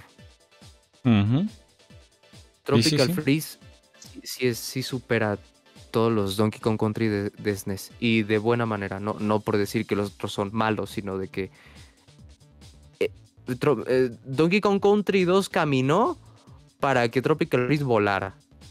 Mm, sí, sí. Sí, sí. A mí me falta jugar más Donkey Kong para opinar ahí. Aquí Daniel Cardosa pregunta, ¿qué es lo que más odias y amas de la 3? Uh, buena pregunta. Lo que más odio y amo del E3, Ujú. pero en general, ¿no? O sea, ¿qué no me gusta del E3 y qué me gusta? Ujú. Lo que más odias y amas de la 3. Lo que más adoro, pues los anuncios. Definitivamente. También, este, ahorita no, no sé si van a ser presenciales, creo que no, ¿verdad? O, o sí, ¿no? Eh, He visto gente, gente con tickets, pero no, no sé qué es lo que es presencial ahí. Yo estoy seguro que todavía se reúnen las empresas ahí para conversar porque el E3 para nosotros, para el público, es como anuncios, anuncios, anuncios. Pero el E3 en realidad es un lugar de reunión donde va Nintendo, donde va Sony, van todos ahí como a, a mirar lo que están haciendo otras personas. Se sientan a conversar, oye, me gusta este juego, lo puedes portear a mi consola y así, es como un lugar para hacer negocio. Es a lo que iba. Me gusta mucho la convivencia entre desarrolladores que sucede en el lugar. Me gusta mucho los shows que dan, no solo los anuncios, sino que a veces dan shows. Por ejemplo, el, la mítica intro del, del, del E3 de Nintendo donde este, eh, son mopeds, se transforman en Falco y, y, y Peppy. Star Fox. Sí. Cero.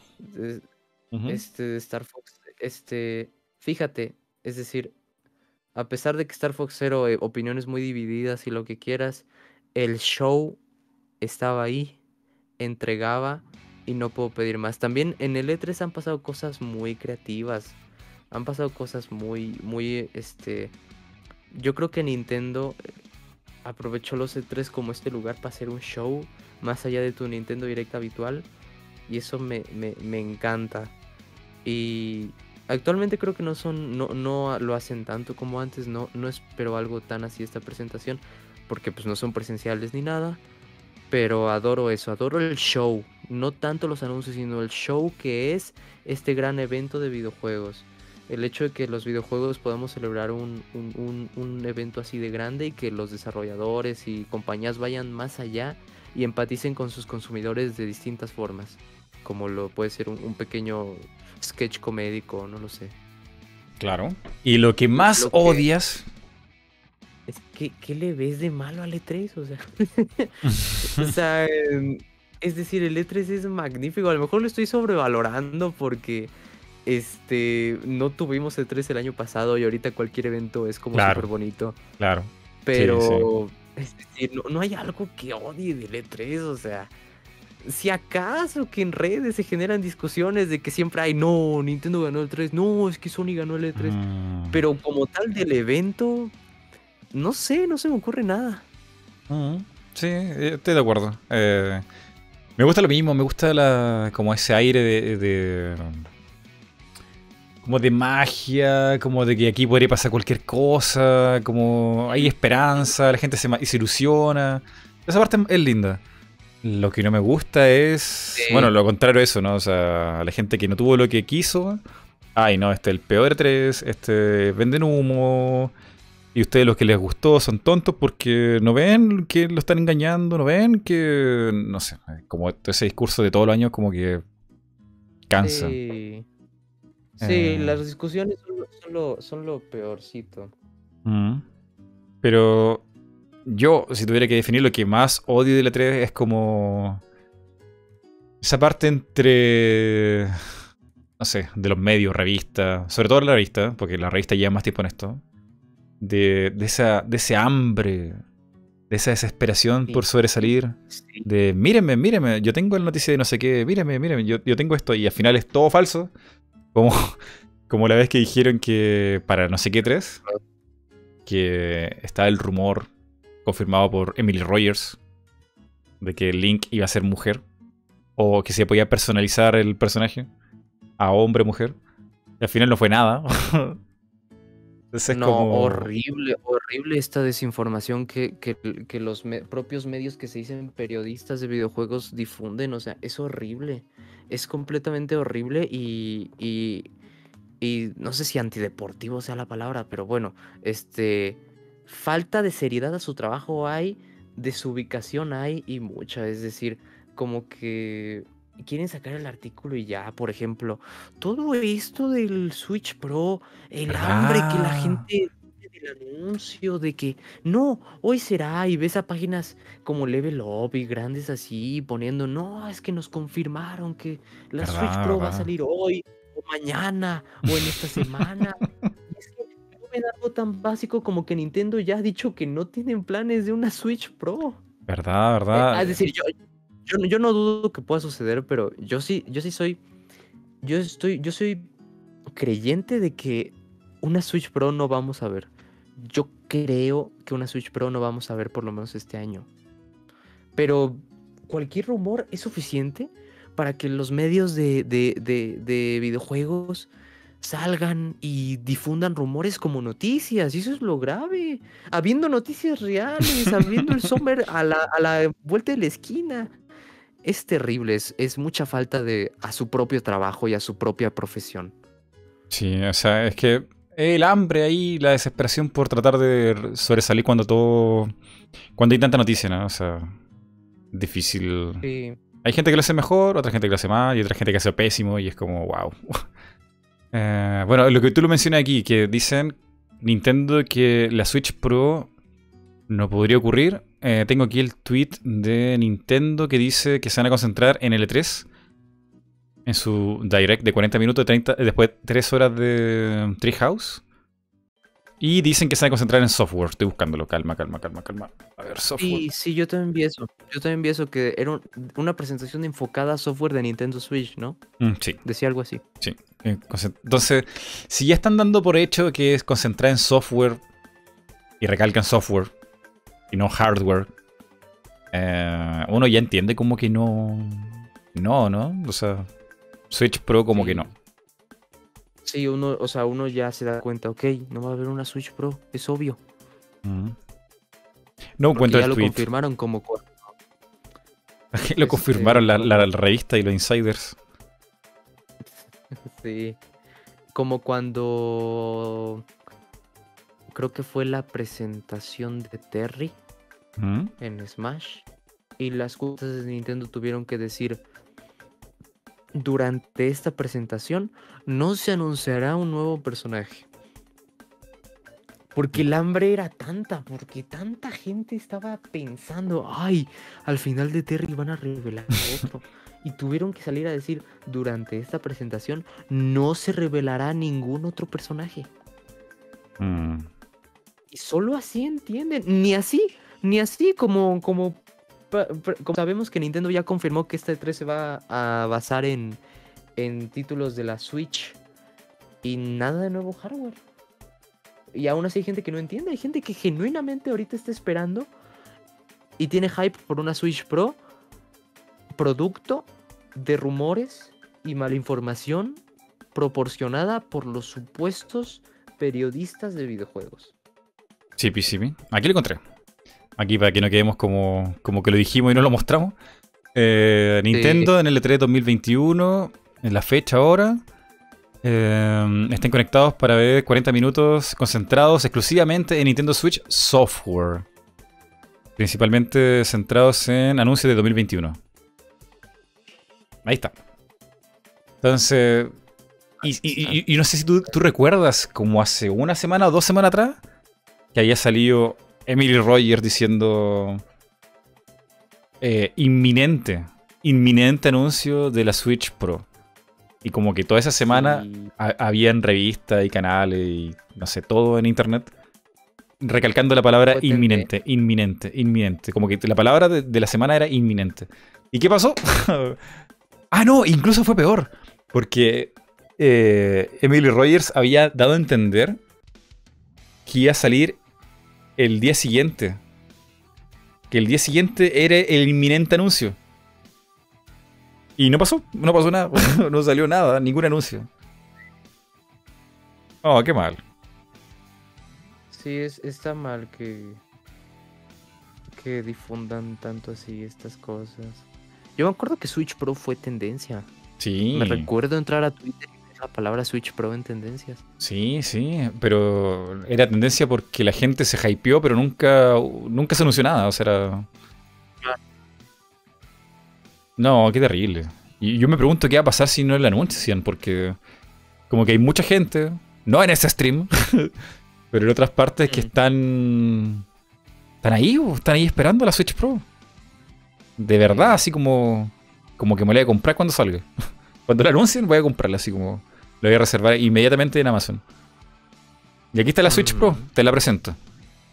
Ah, no la estás viendo porque Sí, no la estás viendo en el stream. A ver, te la mando aquí por Discord. ¿Crees que así sería la Switch Pro? Esta es la imagen como que se volvió viral. Sí, muy seguramente. Así sería. Confirmado. Con, con fotos, con- para sacar fotos. No, de verdad, esto, esto es, esto es algo que se esparció mucho, así como aquí está filtrada la Switch Pro y una, una Switch como, como Pero- con cámara.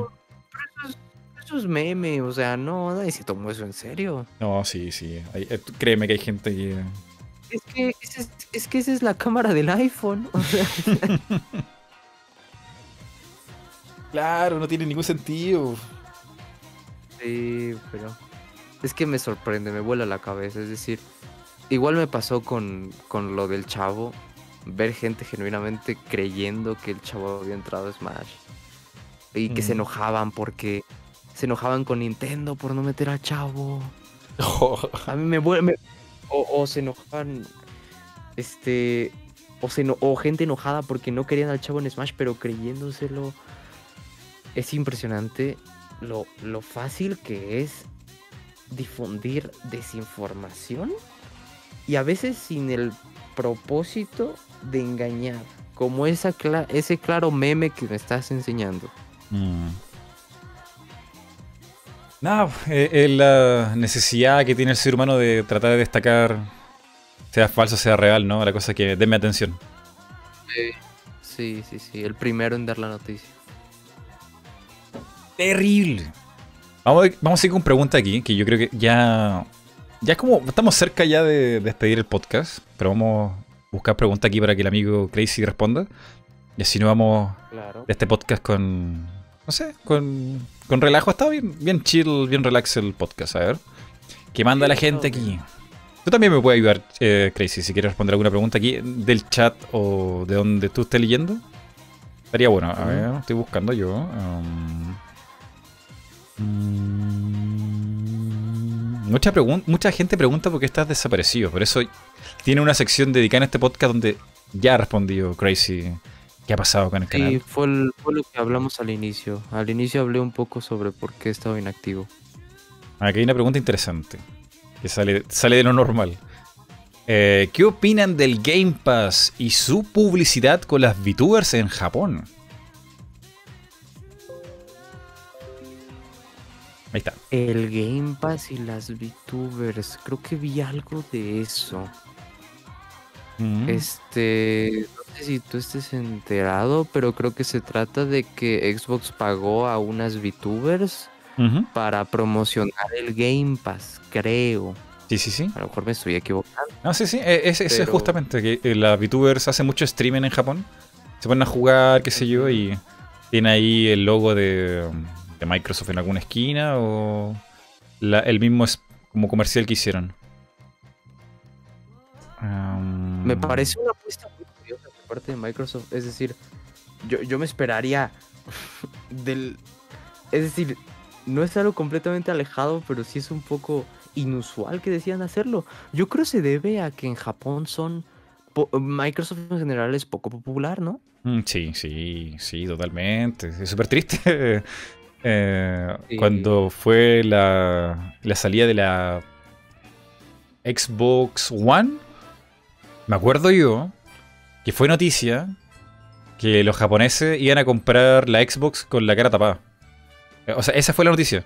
Japoneses van a comprar Xbox con la, con la cara tapada para que no identifiquen que están comprando Xbox. Súper triste, o sea. Wow. O sea, es, es rechazado socialmente, me diciendo. a ese nivel sí, sí.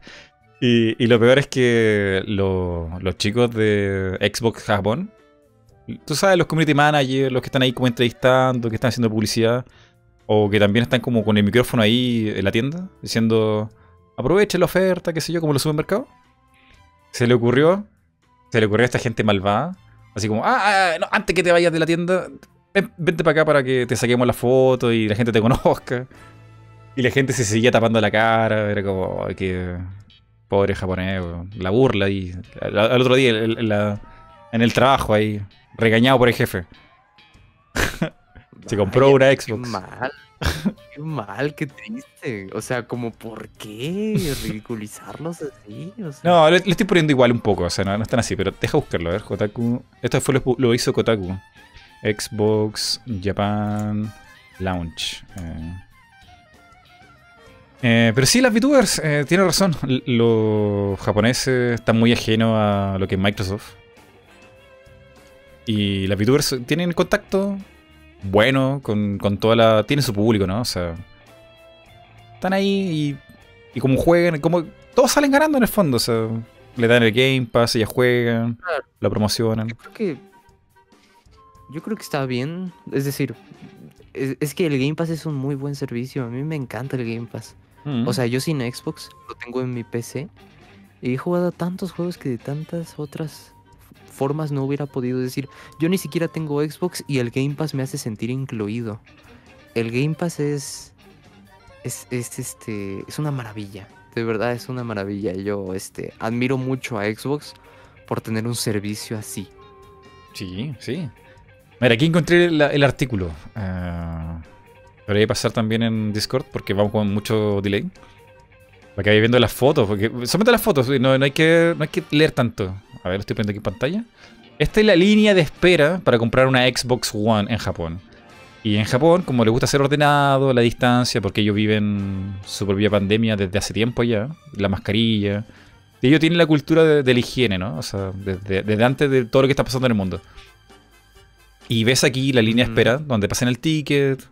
O sea, no, la gente no se atropelle, que no se atropelle. Todo se puede hacer con calma, ordenado. Los japoneses son muy ordenados. Pero no hay nadie, o sea. Nadie, o sea. líneas vacías.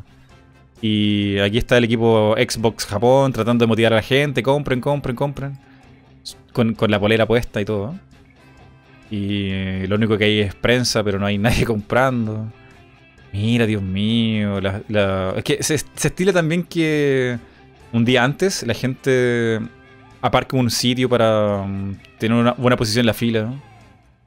Y nada, mira, vacío, vacío. oh, qué mal. Y lo peor es como cierra el artículo, Sí. como es más bajito ahí, todo cerrado. Aquí. Ay, sácate la foto con nosotros para que la publiquemos en nuestra página web de Xbox. Y el tipo comprándose la Xbox y se tapa la cara. Eh, eh, La vergüenza. y el tipo Qué troll. Ojalá, ojalá encuentren. Ojalá encuentren lugar en, en Japón. El tipo súper troll, así como. Humillémoslo, el el que vino a la tienda. y él no está ni ahí con participar, que, ojalá que nadie lo reconozca. Ah. Sí, es- Quién sabe qué cultura tengan allá, pero es claro que hay un cierto rechazo. Qué mal, qué mal, porque hay, hay mucho potencial. Es decir, yo creo que Xbox es de las compañías que mejor trata a sus consumidores eh, en todos lados. En todos lados. Yo creo que aquí en México Xbox es líder porque nos tratan muy bien. Precios accesibles, este, localización adecuada. Este. Sí, eh, hay mucho fan de México de Xbox, ¿no? O sea, ya la Fan Fest fue allá y. ¡Wow! Están súper contentos. Sí, es muy grande aquí Xbox. Este, ser Nintendero es muy caro. es muy caro aquí ser Nintendero. De hecho, ahora que me acuerdo, Microsoft absorbió el impuesto para que no le saliera más caro las compras de internet, me parece, en México. Sí, Creo que sí lo absorbieron. Oh, buenísimo. Muy, muy bueno. A Sí, ver, Nintendo no. Ni- Nintendo le valió y lo subieron. va a haber más preguntas aquí la gente. Ya estamos despidiendo el podcast. Eh, no sé si quieras elegir una tú, Crazy. Hmm. No sé de dónde más. Bueno, aquí hay. Aquí, bueno, antes que nada, pues agradecer a todos los que estuvieron aquí. Y estoy viendo una de Francisco que dice: Le preguntas a Crazy por su RPG favorito o Final Fantasy favorito. Hmm, Pues, este, yo soy mucho de RPGs que me pongan a hacer algo y no me gustan mucho los RPGs que son, este, que no tienen interactividad durante la batalla. Creo de ahí nace mi, mi amor por los Mario. RPGs de Mario. Mm. Paper Mario, Mario Luigi, Mario RPG. Y por- porque las batallas son tan divertidas, los comandos de batalla son tan buenos, me encantan esos RPGs, es decir, de verdad me encantan. Y también hay algunos otros, como Mother 3, por ejemplo, que este me gusta mucho más que Airbound porque Mother 3 tiene esta dinámica con el ritmo Mm. que es de apretar el botón A cada que suena acorde a la música de fondo de la batalla cuando estás con el oponente y suena este y es muy divertido porque haces más daño y es algo que te mantiene alerta durante la batalla, que cada que haces un ataque apretarle. Y me gusta también mucho porque me gustan a mí mucho los juegos de ritmo. Entonces como esta mezcla de un RPG con interactividad y aparte ritmo, lo adoro. Ojalá hubiera más juegos que exploran esta, esta Mm. mecánica. Y Sí. también algún otro como, como Undertale, como Deltarune, que son RPGs. eh, y te pon- que son como que crean estos obstáculos que son los ataques de los enemigos. Me, me gustan mucho los RPGs interactivos, si no, me duermo. Mm. No sé cuáles sean los tuyos, digo, te, te, te gusta Tales of Symphonia por algo, ¿no? Sí, Bueno, me mencionaste hace rato a Lloyd por algo. me, me gusta de ambos lados, pero como que al final no es tanto el... O sea, al final si algo me atrapa, no es tanto la mecánica de los combates, sino a veces más la historia. O sea, es que Mm. si no te gusta la historia, no te gusta el protagonista y no te gusta la historia, aunque tenga buen gameplay, dudo que llegue hasta el final del juego, ¿no? O sea, tiene que ser un cúmulo de cosas para que me guste algo y lo termine jugando. Um, Sí. No, a mí un RPG puede ser cualquier cosa, pueden ser, con tal de que las mecánicas sean lo mejor de lo mejor, mm. va. A, lo- a mejor es una filosofía muy... Nintendo me ha mal acostumbrado mucho, pero... pero Gameplay así, first. así me gustan los RPGs. Sí, siempre. Bueno, y ahora que me preguntas tú, Crazy, te voy a decir que mi RPG favorito de aquí hasta que salga el juego es Disgaea.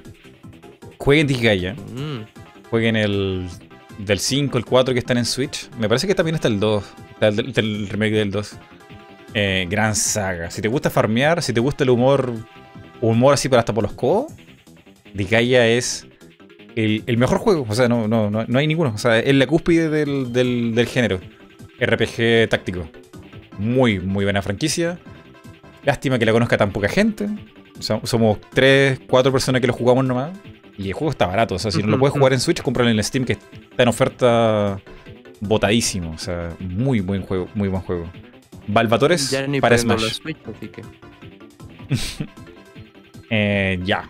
Yo creo que estamos ya redonditos con el podcast. Estamos muy bien. Sí, el 6, el 6 sale en agosto, me parece. Sí, Sale eso. resultó muy bien. Estamos bien, sí, sí, sí. Eh, mucha plática aquí para hablar con Crazy después de mucho rato. No, no me acuerdo la última vez que estuvo aquí Crazy en el podcast multiverso.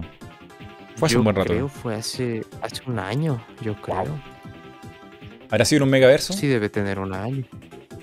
Sí, yo participo en los megaversos, sí. Mm. Ven. Así que vamos ahí a coordinar después de que pase toda esta locura de L3. A ver si reunimos los chicos y lo hacemos como antes. Mira que esos megaversos de. ¡Guau! Como de 6 horas fueron. Ah, yo lo pasé muy bien. O sea. Lo pasé genial. Sí, yo, yo también, gracias por el espacio. Fue, fue muy agradable. Mm. A ver. Chicos, despidamos aquí a Crazy, al amigo Crazy. Hagan por favor. eh, no sé si spam de emojis o de mensaje para darle la gracia a Crazy por estar aquí en el podcast multiverso. Y ya con eso nos despedimos aquí. Ha estado chill, ha estado relax. Hablamos de todo, de todos. Hablamos de, de Crazy, de 3. Nuestro juego favorito, un momento interesante de la comunidad de Nintendo. Yo creo que eso es lo más bonito Mm. de hablar de la comunidad de Nintendo. Hacer como crítica, autocrítica ta- también. No somos perfectos. Y que nada, que lo pasen bien con, los- con la comunidad de Nintendo, con los Zeldas, con los Marios, con los Pokémon. Y ahí a compartir. Mira, ahí está la gente spameando. Adiós, Crazy, adiós, adiós. Hartos corazones. Sí, ya vi, muchas gracias. Ya vi algunos emotes ahí, incluso míos, ahí hay varios que reconozco. Sí, muchas gracias a todos por haber estado aquí. Un gustazo, como siempre. Espero lo hayan encontrado entre- entretenido. Yay. Ahora sí. Nos vemos, chicos. Cuídense. Adiós, adiós, adiós. Adiós. Crazy. Es verdad